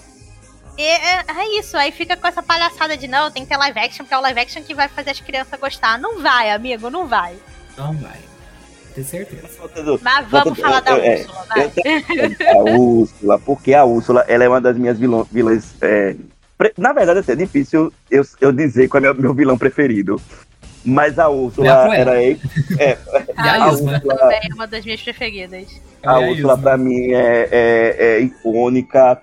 É, claramente eu seria. A, a, a, a Lori falou que seria amiga da Ariel, eu seria claramente amigo da Úrsula. Gente, eu seria amigo de todos eles, apenas. Seria amigo da Úrsula. Agora, uma coisa que, eu, que assim, né, que até o Rafael falou no começo, é, a Úrsula, ela é aquela vilã ainda que você. Porque a, a Pequena Sereia, ela é o primeiro filme da Renascença, porém ainda tem alguns resquíciozinhos, assim, de algumas coisas é, clássicas, algum- algumas coisas antigas, assim. Porque, por exemplo, a gente não sabe bem qual é a motivação da Úrsula, é, qual é a treta que ela, que ela, que ela tem com o Tritão.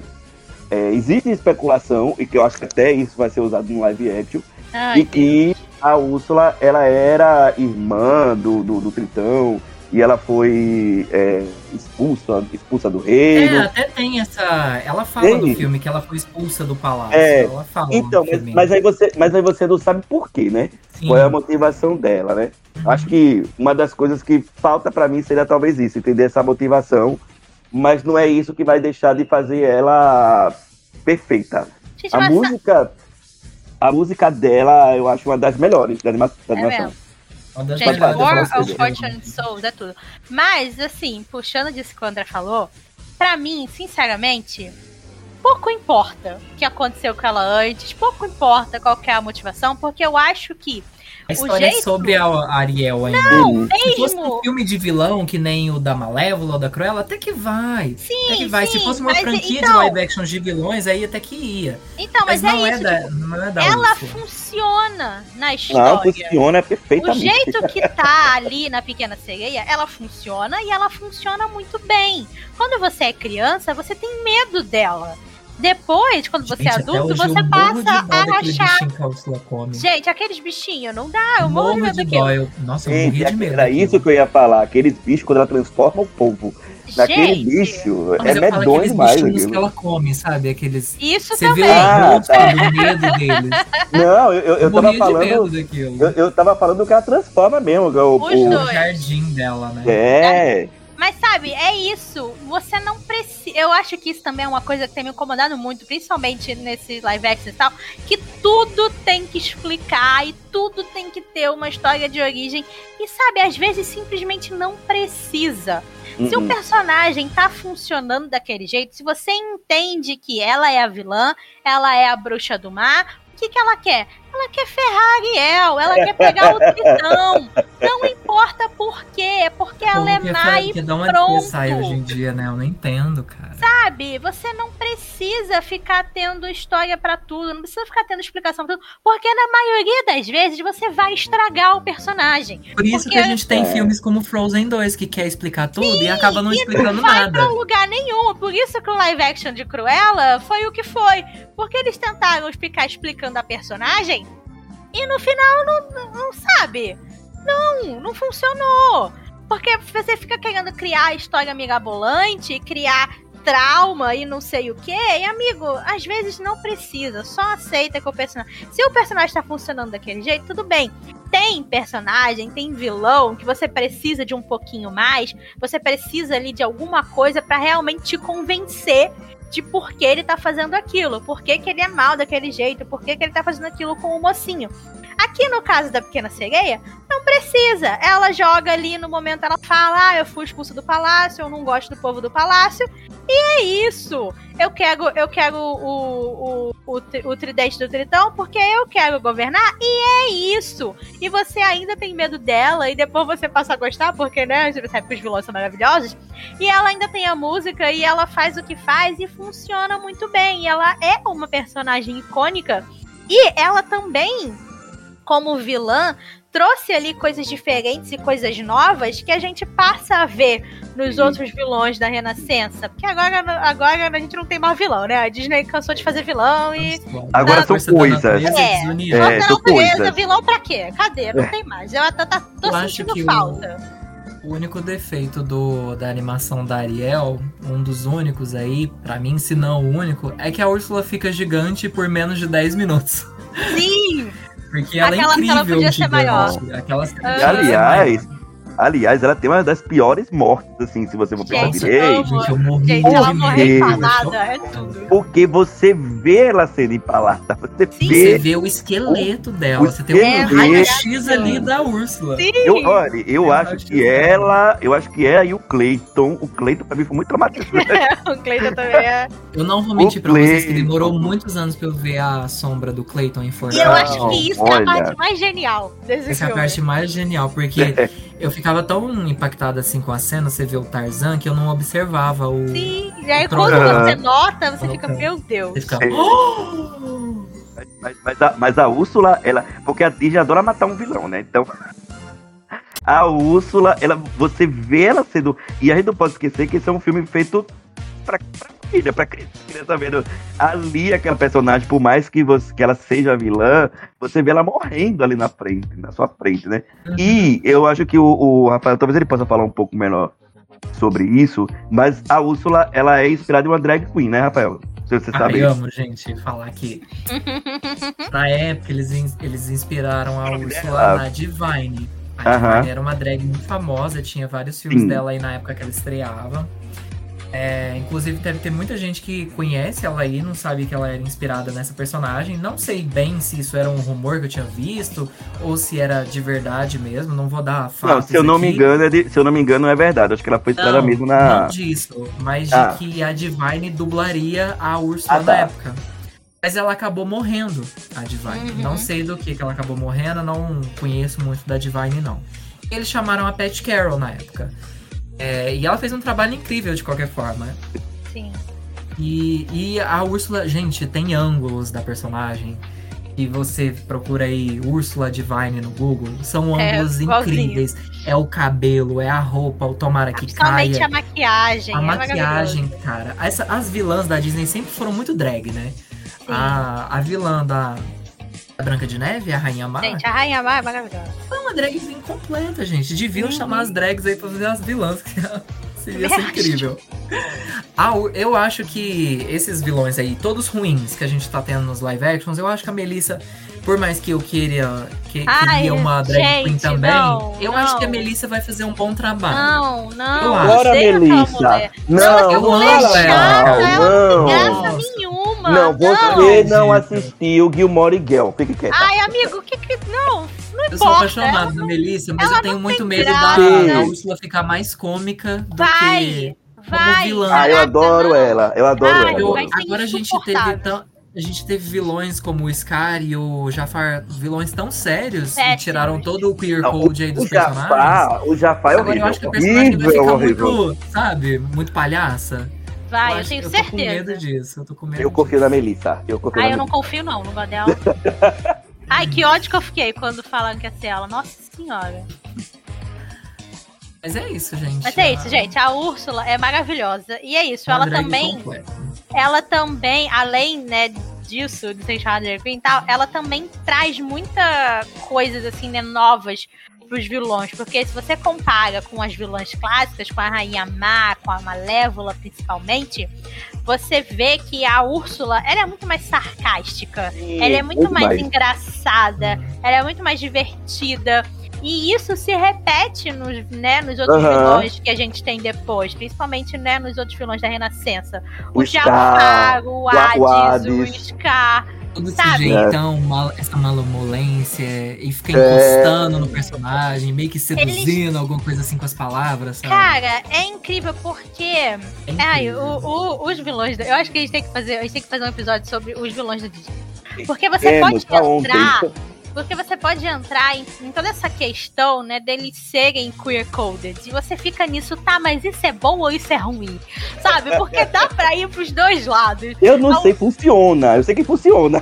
Das tipo- princesas clássicas, eu acho que a, a que mais se chega perto disso é a Malévola. A Malévola tem muito disso.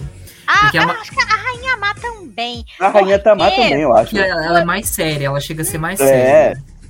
Mas Não, a mas, pô- Malévola, gente, a Malévola é muito sarcástica. É ela chega lá e fala: Ah, que aglomeração brilhante, É Estevam. lindo. realeza, nobreza e, o, e até a ralé. É muito esse o que a gente Lore, tem. Anote aí que a gente vai fazer um episódio breve dos vilões. Porque A gente tem que fazer, é isso. é Vamos, vamos falar das músicas agora. Qual é a São música todas que perfeitas, nenhuma tem defeito. É isso, pronto. Alan Alan Menken, maravilhoso. Maravilhoso, Encerrou maravilhoso. na vida dele. Fez a Maravilhoso. ele fez. Alan Menken. Tem que, tem que a vaca tulsa. É, várias. Por mais que não seja Várias. musical, tem músicas muito boas. É. Hércules ele fez também. Sim, gente, É, Alan Menken. Aladdin, Ele fez o Hércules. É, Aladdin, Notre Dame. Hércules. Basicamente, a renascença inteira dele. Todo, todo, todo, todo. O cara Mas- tá de volta pra fazer a trilha do live action. Ele fez a trilha do Enrolados da série, que é muito boa Sim. também. E é tem muita música maravilhosa. boa lá. Sim. O que mais, sim. gente, que ele fez hoje em dia? Só Ah, eu- isso. Hoje em dia. Ele vai fazer. ah, vai ter a série do Gaston e do Lefu. Ele vai fazer Ai, também a trilha sonora, né? Ele tá escrevendo ai. a trilha Só sonora. músicas Ignora essa boas. Mas, é, mas, mas enfim. A, a- música que eu pediu? mais. Ninguém, mas vem aí. Mas a música que eu mais gosto, assim, eu gosto de todas, mas eu acho que a que eu mais gosto é. Xalalalala. Bem, não, Ai, Kiss the Girl é tudo. Não, e assim, porque a gente não falou do Eric ainda, mas. Eu também sou Eu- tentado é- a escolher aqui o Sleep Não. Girl, viu? Ai, não, Porque- gente. por mais que eu não the goste de World, escolher, mim, gente. Acho que eu tenho uma pra mim nenhuma ganha. Não, mas Girl. assim, mas eu queria falar dessa cena por conta do Eric, porque assim, dá vontade de dar uns tapas na cara do Eric nessa Tadinho. Porque ele tá ali, ele, ele claramente, ele tá interessado no Ariel. E aí ele fica, eu não sei dizer qual é a reação que ele tem ali. Tudo tá conspirando pra ele dar um beijo da Ariel e ele não vai, ele não Mas vai. ele, mas ele é, um, ele é um cavalheiro, ele é um um gentleman. Ele não ia fazer isso assim. Ele, ai, gente, eu amo o Eric. Eu acho ele tão Não, eu, fofo. eu, eu gosto muito dele. Eu acho também. Ele é eu- eu- tímido, gente. Ele parece Ah, muito, ele é sabe Não, quem? ao legal. Ele parece extremo. o Hércules. Ao extremo. E- e- Ele é bonito, mas é tímido. Ele tem muito a aura do Hércules. Por Mas mais que eu o Hércules gosto. ele seja mais novo, ele bobinho, sabe? Tem... Uhum. É, o que Eric acho que é um pouco mais 18. velho.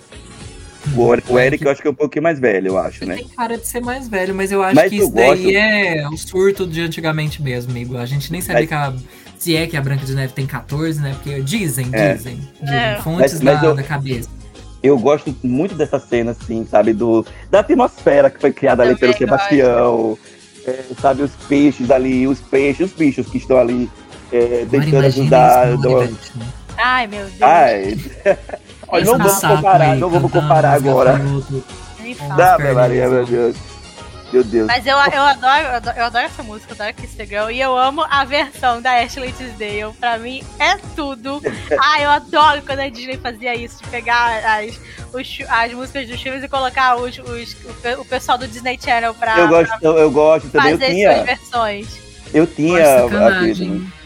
Lá no Eu Kingdom. Hearts 2, o mundo da Ariel existe, né? E é um mundo musical. Você pode. Tem. Eles. Gente, eles fizeram músicas novas. Depois eu vou mostrar pra vocês. Ah, Tem duas músicas novas das irmãs da Ariel. ah, que fofo. E tem uma música nova da Úrsula. Eu vou mostrar pra vocês depois em off.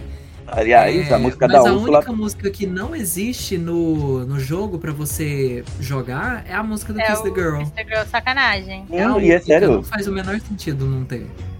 Nossa, e ela é uma das músicas mais lembradas, assim, né? É do- muito do- Ela Ela é muito lembrada. É, a- na verdade, eu acho que a música mais lembrada foi a que a gente começou, que é Aqui no Mar. Eu acho que é a Aqui que é a mais também. lembrada. Eu acho que a a primeira música do, da animação é a segunda, eu não lembro. Acho Aqui que no a Mar. mais esquecida é a primeira das irmãs. Não, a do. É. A É, tecnicamente, o É, eu não cozinheiro lembro, né? também tem a sua música, né? É Então, verdade, a né? dele. Tecnicamente é. É. uma música, então a dele. Eu acho que então é a mais esquecida. É.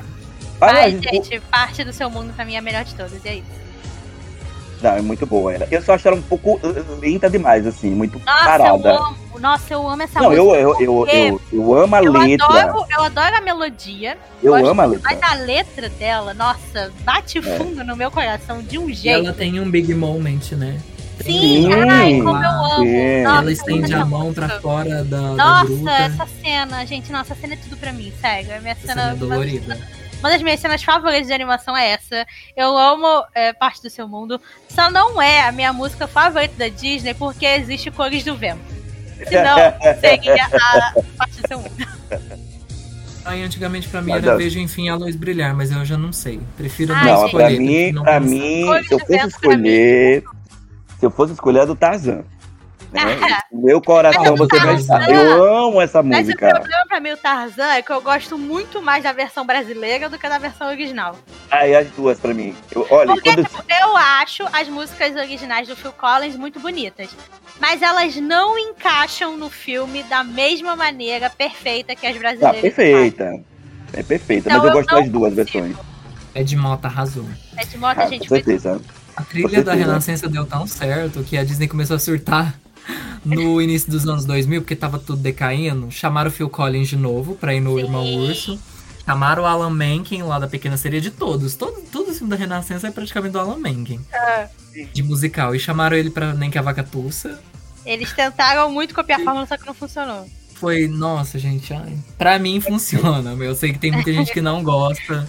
Inclusive, Eu tô esperando até hoje o de podcast de Nem que a. Vaca Tussa. Pra vir Não, vai Gente, ter. eu- eu- eu- esse filme eu achei ter. maravilhoso. Vai Até ter, vai ter. hoje. Eu comecei a gostar do Nem que a Vaca Tussa por causa de você, sabe disso, né? Olha aí, tá certíssimo. Ah, o maior, Você sabe gente. disso. O maior Você sabe. 2000. Se não fosse Lilo e Stitch, pra mim... Não, mentira. O Irmão Urso é o melhor. Não, Lilo e Stitch é melhor. A, a olha, a gente, acho que só falta falar talvez do Eric um pouquinho mais, não sei se vocês querem falar. Eric é perfeito, é isso, tem que falar. É E perfeito. a gente também não falou do Sidekicks não ainda, a gente não falou nem do Linguagem nem do Sebastião. São fofos, amo, maravilhosos. Eu acho que são dos Mas não é melhores. praticamente o segundo pai da Ariel. É, Não, são dos melhores, eu acho, assim. O Sidekick, Sidekick pra mim é o Sebastião e o... Principalmente o São Sebastião. são mesmo. Principalmente o Sebastião, porque ele funciona como... qual- Não, e, e, Hã? e, é e- e ele vive um, um dilema muito grande ali, né? De ser fiel ao Tritão, Sebastião, né? De continuar fazendo o que o Tritão pediu pra ele fazer. E também né, ele ter afeição pra Ariel. Então ele fica daquele Sim. dilema. Eu, eu gosto muito do Sebastião. Os dois funcionam. Mas acho que se eu fosse ainda dizer qual dos dois eu prefiro, eu prefiro o Sebastião. É, porque, tipo, o Sebastião também né, acaba que, tipo, ele faz mais coisas. O linguado, É. ele é, tipo, é o melhor amigo E ele Sim. tá ali pra apoiar e tal, mas como o Sebastião, né, consegue, tipo, andar no mundo humano, É você tem mais cenas dele, ele consegue se comunicar mais com a Ariel e A ficar com participação ela. dele é melhor, né? É, É enquanto o linguado, tadinho, tá preso na água, não pode fazer muita coisa. Mas, eu, gente, eu adoro o segundo filme, quando ela, ela reencontra o linguado adulto, pra mim é tudo. Eu Lá no Disney Plus tem uma cena estendida da fuga do, do Sebastião. Lá no palácio do Eric, naquela parte que ele sai da roupa, da roupa, Aham. projeto de Aham. roupa que eles fizeram para Ariel, que as Sim. mulheres estavam lavando. Aí tem uma cena estendida lá dele nos bônus, dele andando pelo palácio lá do, do Eric. Se eu não me engano, o Max ia atrás dele, alguma coisa assim, não lembro, gente. Mas Agora, a Disney não se decide também, né? A Disney, entre aspas, né? Porque foi o Disney Toon. Não sei se. O Disney Toon que fez a série da Ariel?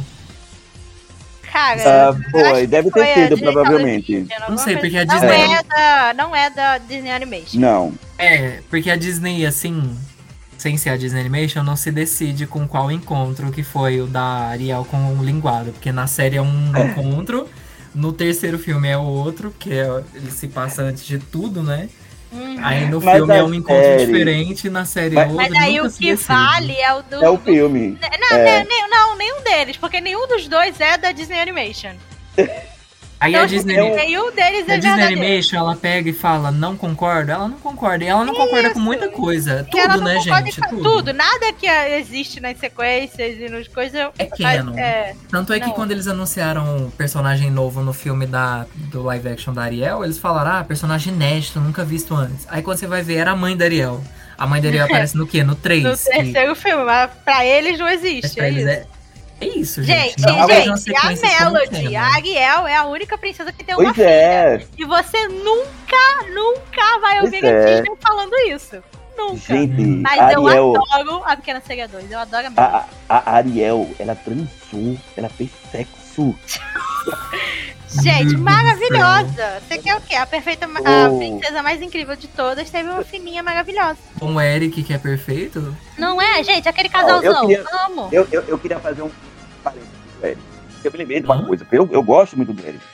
Mas eu me lembrei que eu tava vendo certo, certa vez. Eu, depois eu vou contar pra vocês em off qual foi o canal que eu vi. Ai, meu Deus. Mas Eu, eu vi um canal, uma pessoa falando de que o Eric é um boy lixo. Que? Não. E aí eu vi Cortado. dizer. O que, que E o Eric aí? fez? Não, se vocês viram o motivo. O motivo de dizer que o Eric era um boy lixo porque foi ele é porque bonito. ele ia. Porque ele ia casar com a Vanessa. Eu falei, gente, pelo amor de Deus. Eu, gente, pelo amor de Deus, a pessoa não assistiu o filme direito, não.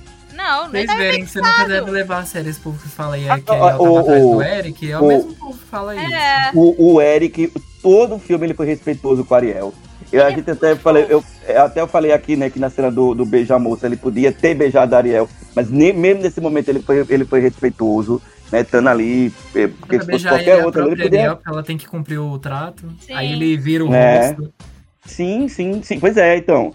Eu, eu não, não, não sei de onde fica essa pessoa tirou que o, que o Eric é um boy lixo, porque em nenhum momento eu vi ele toma. Ele protege a Ariel quando é preciso, né? Depois lá do. Ai, do- gente, ele é tudo. É, o que é isso aqui que o Rafael mandou, que eu não entendi. É a, A música que ele falou. Ah, tá. Tá. Vocês querem falar mais alguma coisa? Eu não lembro. Gente já falou do Side- Sidekick, Olha, já falamos das quero- músicas. eu só Hum, quero reforçar aqui que a Pequena Sereia é perfeito. Se você precisa assistir esse filme, caso, sei lá, por algum motivo na sua vida você nunca tenha visto a Pequena Sereia, vai ver. Se você quer ver o 2 e o 3 também, são divertidinhos. Não chegam perto da excelência do primeiro, mas são divertidos já pra passar o tempo e ver a série. Ah, pega aí, eu não posso acabar esse podcast sem deixar aqui novamente a minha reclamação com a Disney e com o Disney Ora, Plus.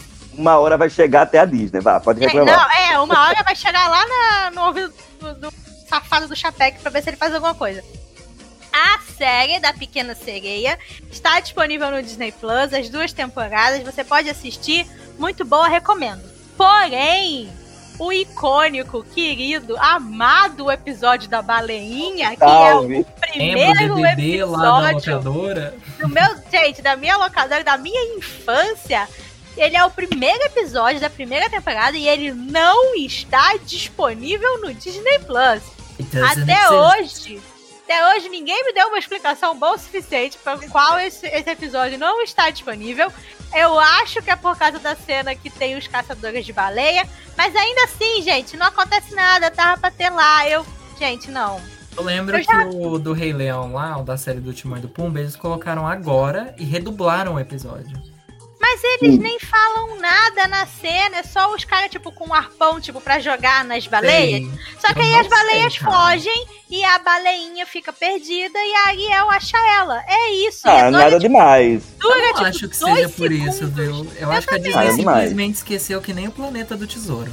Eu acho que Aqui no isso. Brasil, né? E o problema é da, da Disney Brasil. Não, mas eu acho que em lugar nenhum tem, não sei, gente, eu não sei. Eu só sei que não tem episódio da baleinha. E a minha vida. Nossa, o dia que essa série entrou, eu fui tão feliz, mas ao mesmo tempo depois eu fiquei tão desolada.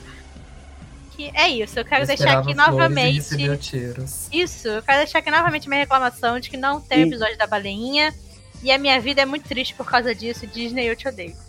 E assim a gente termina o episódio comemorativo com a reclamação. Disney Com reclamação Traga o episódio da reclamar, baleinha. Ser fã da Disney é reclamar. é reclamar. A gente vive numa É. relação de amor e ódio constante. Ser fã da Disney é viver de migalhas. Então a Disney deu a migalha de vir a série quase completa. Isso, é viver o quê? Com a cara pintada de palhaço.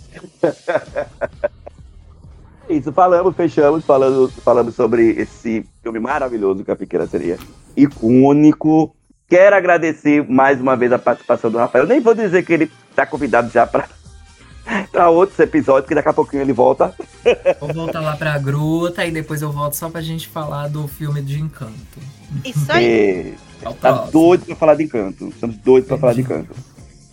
E vamos, né, Lori? Vamos. A gente vai deixar Vamos. indicação? Ai, a Eu gente não sempre esquece. pensei, é. Eu acho que a gente sempre Ah, esquece da indicação. eu- Sempre. alguma indicação. Ah, não, eu, eu tenho indicação. Eu tenho, eu tenho uma indicação de uma Ah, série do Disney Plus que eu demorei pra começar a assistir, mas eu comecei. Que é Hum. Big Shoot. Ah, tu começou a Isso, é ver. Big Shoot. Comecei. Até hoje eu Eu, não terminei, amigo. todo quarto episódio e eu já tô amando, já tô gostando da série. Não sei porque que eu não comecei Ai, a ver antes, mas assisto o Big Shoot. Foi a única coisa nova que eu tô vendo recentemente. Arrasou. Gente, eu tenho, eu tô vendo uma coisa nova, você não tem nada a ver com o que a gente tá falando aqui, mas eu comecei a ver Chucky. A série nova. Mentira, não onde você tá assistindo? acredito! eu Gente, não olha, acredito! olha essa revolução. Que Eu, pra revolução! Gente, eu já falei aqui no episódio acho que de Halloween que eu sou a pessoa mais medrosa desse mundo. Eu não assisto nada de terror porque não consigo. Então, tipo assim, nunca na minha vida eu tinha visto eu, ainda, eu não comecei a ver ainda, eu quero começar Eu a nunca ver. tinha, eu nunca vi nenhum. Do... Não, pra falar que eu nunca vi nenhum dos filmes, o último, eu acho que foi o último filme, eu vi cenas porque eu estava na casa dos meus sogros, eles estavam assistindo e tava passando na TV, mas eu não estava prestando atenção É e eu não eles estava mudaram olhando. todo o sentido do. Eles mudaram todo o Mas- sentido do Chuck, porque era um boneco de verdade, ao invés de ser Mas uma aí- pessoa dentro dele. Aí agora tá tendo a série nova que aqui no Brasil tá saindo no Star Plus. Não acredito que eu assinei esta merda, mas eu assinei esta merda. É isso. Ai, meu Deus. E aí, a série aqui tá saindo no Star Plus. Roberto adora a franquia Chuck. E ele ficou muito no hype pra ver a série. Falou, vou ver, vou ver, vou ver. Ele começou a ver e ele falou, Lohana, você tem que ver. É muito boa, não é terror. E realmente, tipo assim, a série.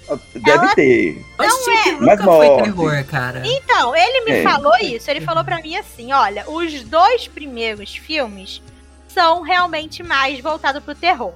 Mas os outros já é mais voltado, tipo, pra. É o que o pessoal chama de terrir, né? Que são esses filmes que tem o suspense, que tem uma coisa assim, leve de terror, mas que na, na verdade ele é mais comédia e tem mais, tipo, momentos engraçados e tal. E a série é bem nessa pegada. Tem uns momentos, assim, mais tensos, tem um momento ou outro que o Chuck aparece assim, meio do nada e dá um, um negócio, mas no geral, a série é muito mais, tipo, engraçada e principalmente sarcástica. Mas o que fez Ah, Roberto conseguir ver. vender esta série para mim é que o menino principal, o Jake, que é o principal da série, é um, um menino gay Sim. que tem o crushzinho no outro lá, menino gay da escola, e que o Chuck mata homofóbicos. E foi por Olha, isso que eu comecei a ver usa a máscara série. Eu no, no Halloween. Gente, E eu usa achei a máscara sac- da Hello Kitty. É Não, eu, eu achei uma sacada tão boa isso. Gente, é, é, é muito Minha legal. sacada, olha, eu quero ver. Halloween- o único filme de Halloween, o único filme mais terror do Chuck é aquela palhaçada daquele culto do Chuck de 2013, se eu não me engano, ou Maldição, alguma coisa assim, não sei. Que foi tipo, não teve Chuck, o- terminou lá nos anos 90 o Chuck, lá com a, a semente de Chuck, né? Que é o que mostra o filho queer deles, que eles a- assumiram ele na série de fato, se ele já Sim, não tava sim. bem assumido no filme dele. Eu acho que ele fala Mas- aquele não binário, né? É, O não filho binário. É. É. Aí nesse filme, gente, eles meio que tentaram resgatar o Chuck, mas de uma forma muito terrorzona, tem coisa pesada, lá eles falam sobre estupro e essas coisas, coisa que não nunca foi apresentado antes. Eles Uhum. não não tem o Chuck sarcástico, o Chuck é 100% terror. Eles ainda usam elementos do- dos filmes primeiros do Chuck pra tentar fechar essa história, mas o filme é horrível. Eu, eu fiquei mal, de verdade. Eu fiquei. Eu não gostei nem do personagem. Eu fiquei uma, ma- uma visão meio manchada dele por causa Aham. desse filme. Mas aí a- a o, o negócio pra limpar agora pra mim vai ser a série. É a série, vê a série, a série tá bem legal. Tipo, obviamente, se você não gosta de sangue, não gosta de ver pessoas morrendo, você não vai ver porque o boneco é um serial killer que tá matando gente por aí. E eles realmente mostram as pessoas morrendo, mostra bastante sangue e tal. Mas isso não me incomoda. O que eu tenho, eu não gosto, tipo, é de tomar susto. E a série, tipo, não dá susto. E o, o Jake, os personagens humanos, os adolescentes humanos, são maravilhosos. Eu tô aqui chipando meu- meus bebês e torcendo muito por eles. E, e é isso. E eu estou vendo Chuck. Essa foi a Esses revelação dois de sejam hoje. felizes no final. Tomara que meus gays sejam felizes, porque eles merecem. Vai ser a indicação, Olha. Rafa. A minha indicação, eu tava olhando aqui no Disney Plus, porque eu não sei, não tenho tanta coisa assim pra indicar de fora, porque tudo de série que tinha pra ver, né? Já terminei. Desperate Housewives, que eu poderia indicar de novo, já indiquei. Mas tem uma coisa que saiu ontem no Disney Plus Olha que eu aí. preciso recomendar. Não, não é a série do Olaf, não vejam a série do Olaf. Ai, Deus. É o curta novo do Luca, que não é do Olha. Luca. é do Perfeito. Alberto. Olha. Tchau, No Alberto. original ele se chama É. Tial Alberto, acho que é assim que se pronuncia, É né? perfeito. Eu não estava preparado pra chorar nesse curta. Gente, Ai, o Deus, curta é gente. lindo, ele me Eu surpreendeu. chorei. Meu não que coração eu estou doeu. chocado com isso, porque Luca foi impecável. Foi. Mas tem momentos ali do curta, mais ali pro finalzinho. Eu já É, gostava muito do. Alberto, ele é meu favorito. No final. Eles só me fizeram gostar mais dele ainda e ver que a relação dele do Máximo é tudo aquilo que eu pensei que fosse. Ai, É. gente, é a coisa mais adorável do mundo. Caso você não saiba, o- esse curto, Tchau Alberto, é contando meio que o depois do filme, Uhum. né? Agora o, o Luca foi pra escola e o Alberto ficou em Porto Grosso com o, o Máximo, o pai da Júlia. E aí vai mostrando um pouco do dia a dia dos dois e construindo essa relação deles. É a coisa mais linda desse mundo. Tem uma Ai, gente, do meu Luca no coração. comecinho dele contando o que, que ele tá fazendo lá Ai. né, na escola. Eu já vi. Eu Ai, já gente, vi eu três, arrepiei eu já vi juro. três vezes. Eu já vi três Ai, vezes. gente, eu tenho que ver de novo. De ontem porque- pra hoje. Eu vi uma vez, preciso rever. Gente. Eu vi duas vezes ontem e uma vez hoje de manhã. Gente, é tudo. Porque na minha cabeça, Alberto é, é um menino bissexual. E nesse curta, ele tá 100% bis é, bisexual disaster. E eu não aguento. Eu amo. Ai, eu amo. Eu fiquei muito Causando em feliz. Grosso. Gente, ficar usando. Eu fiquei muito feliz vendo esse filme. Eu Vendo gosto da relação, eu gosto da relação dele com o Maximus. É Sabe, tudo. eu- Gente, o eu Máximo é o melhor pai do mundo. É isso. Aquele Ele é aquele me tipo- pegou, viu? É o meu, a minha Aham. também. E o, o Máximo é aquele tipo de personagem que fala pouco, mas fala muito. Ah, ele é tudo. Ele é incrível. E ele é totalmente o contrário, né, do que ele aparenta. É uma, uma coisa que a gente já falou, não sei onde. É. que A a gente falou isso. no, no episódio de Luca, eu acho. Foi, que tipo, é um personagem que, pela aparência, se você julga ele pela aparência, ele é um cara Uhum. carrasco, sei lá o quê, Sim. mas quando você conhece ele, Ele é um amor. ele é um amor, É. gente. Você se derrete todo por ele, ele é perfeito. Ah, e é um curta mesmo, se eu não me engano, são quantos minutos? Acho Ah, que você quatro. No Disney Plus fala que tem nove, mas é sempre. Não, mas é porque, é, Ah, porque cinco tem os- minutos, o- tá? é. Curta tem nove minutos, mas é 20 minutos de crédito. de É, crédito, é. Eu acho que é cinco É. minutos, mais ou menos. você vê rapidinho, você vê É rapidinho. perfeito, veja. É perfeito, assista. É. De preferência, veja Luca e depois você já emenda no. Sim, Com certeza, senão não faz sentido você assistir. senão não vai entender, primeiro. tem que ver o filme Pois antes. é, pois é. Mas enfim, indicamos e agora então vamos. Vamos. Vamos voltar pra gruta, gente. vamos. E a gente volta da, da próxima semana com mais um episódio. Brevemente, como eu disse, o Rafael volta pra gente poder falar de encanto, que a gente tá doido pra poder falar Ai, de gente, não encanto. aguento mais esperar encanto. Mas Do nem mar eu também. Colômbia, Mas gente. vem aí já, é do mar pra Colômbia. Daqui a pouco tá aí. Né? E aí, semana que vem a gente volta mais um episódio. Seu podcast Papa no Castelo. Tchau, tchau. Tchau, tchau. A gente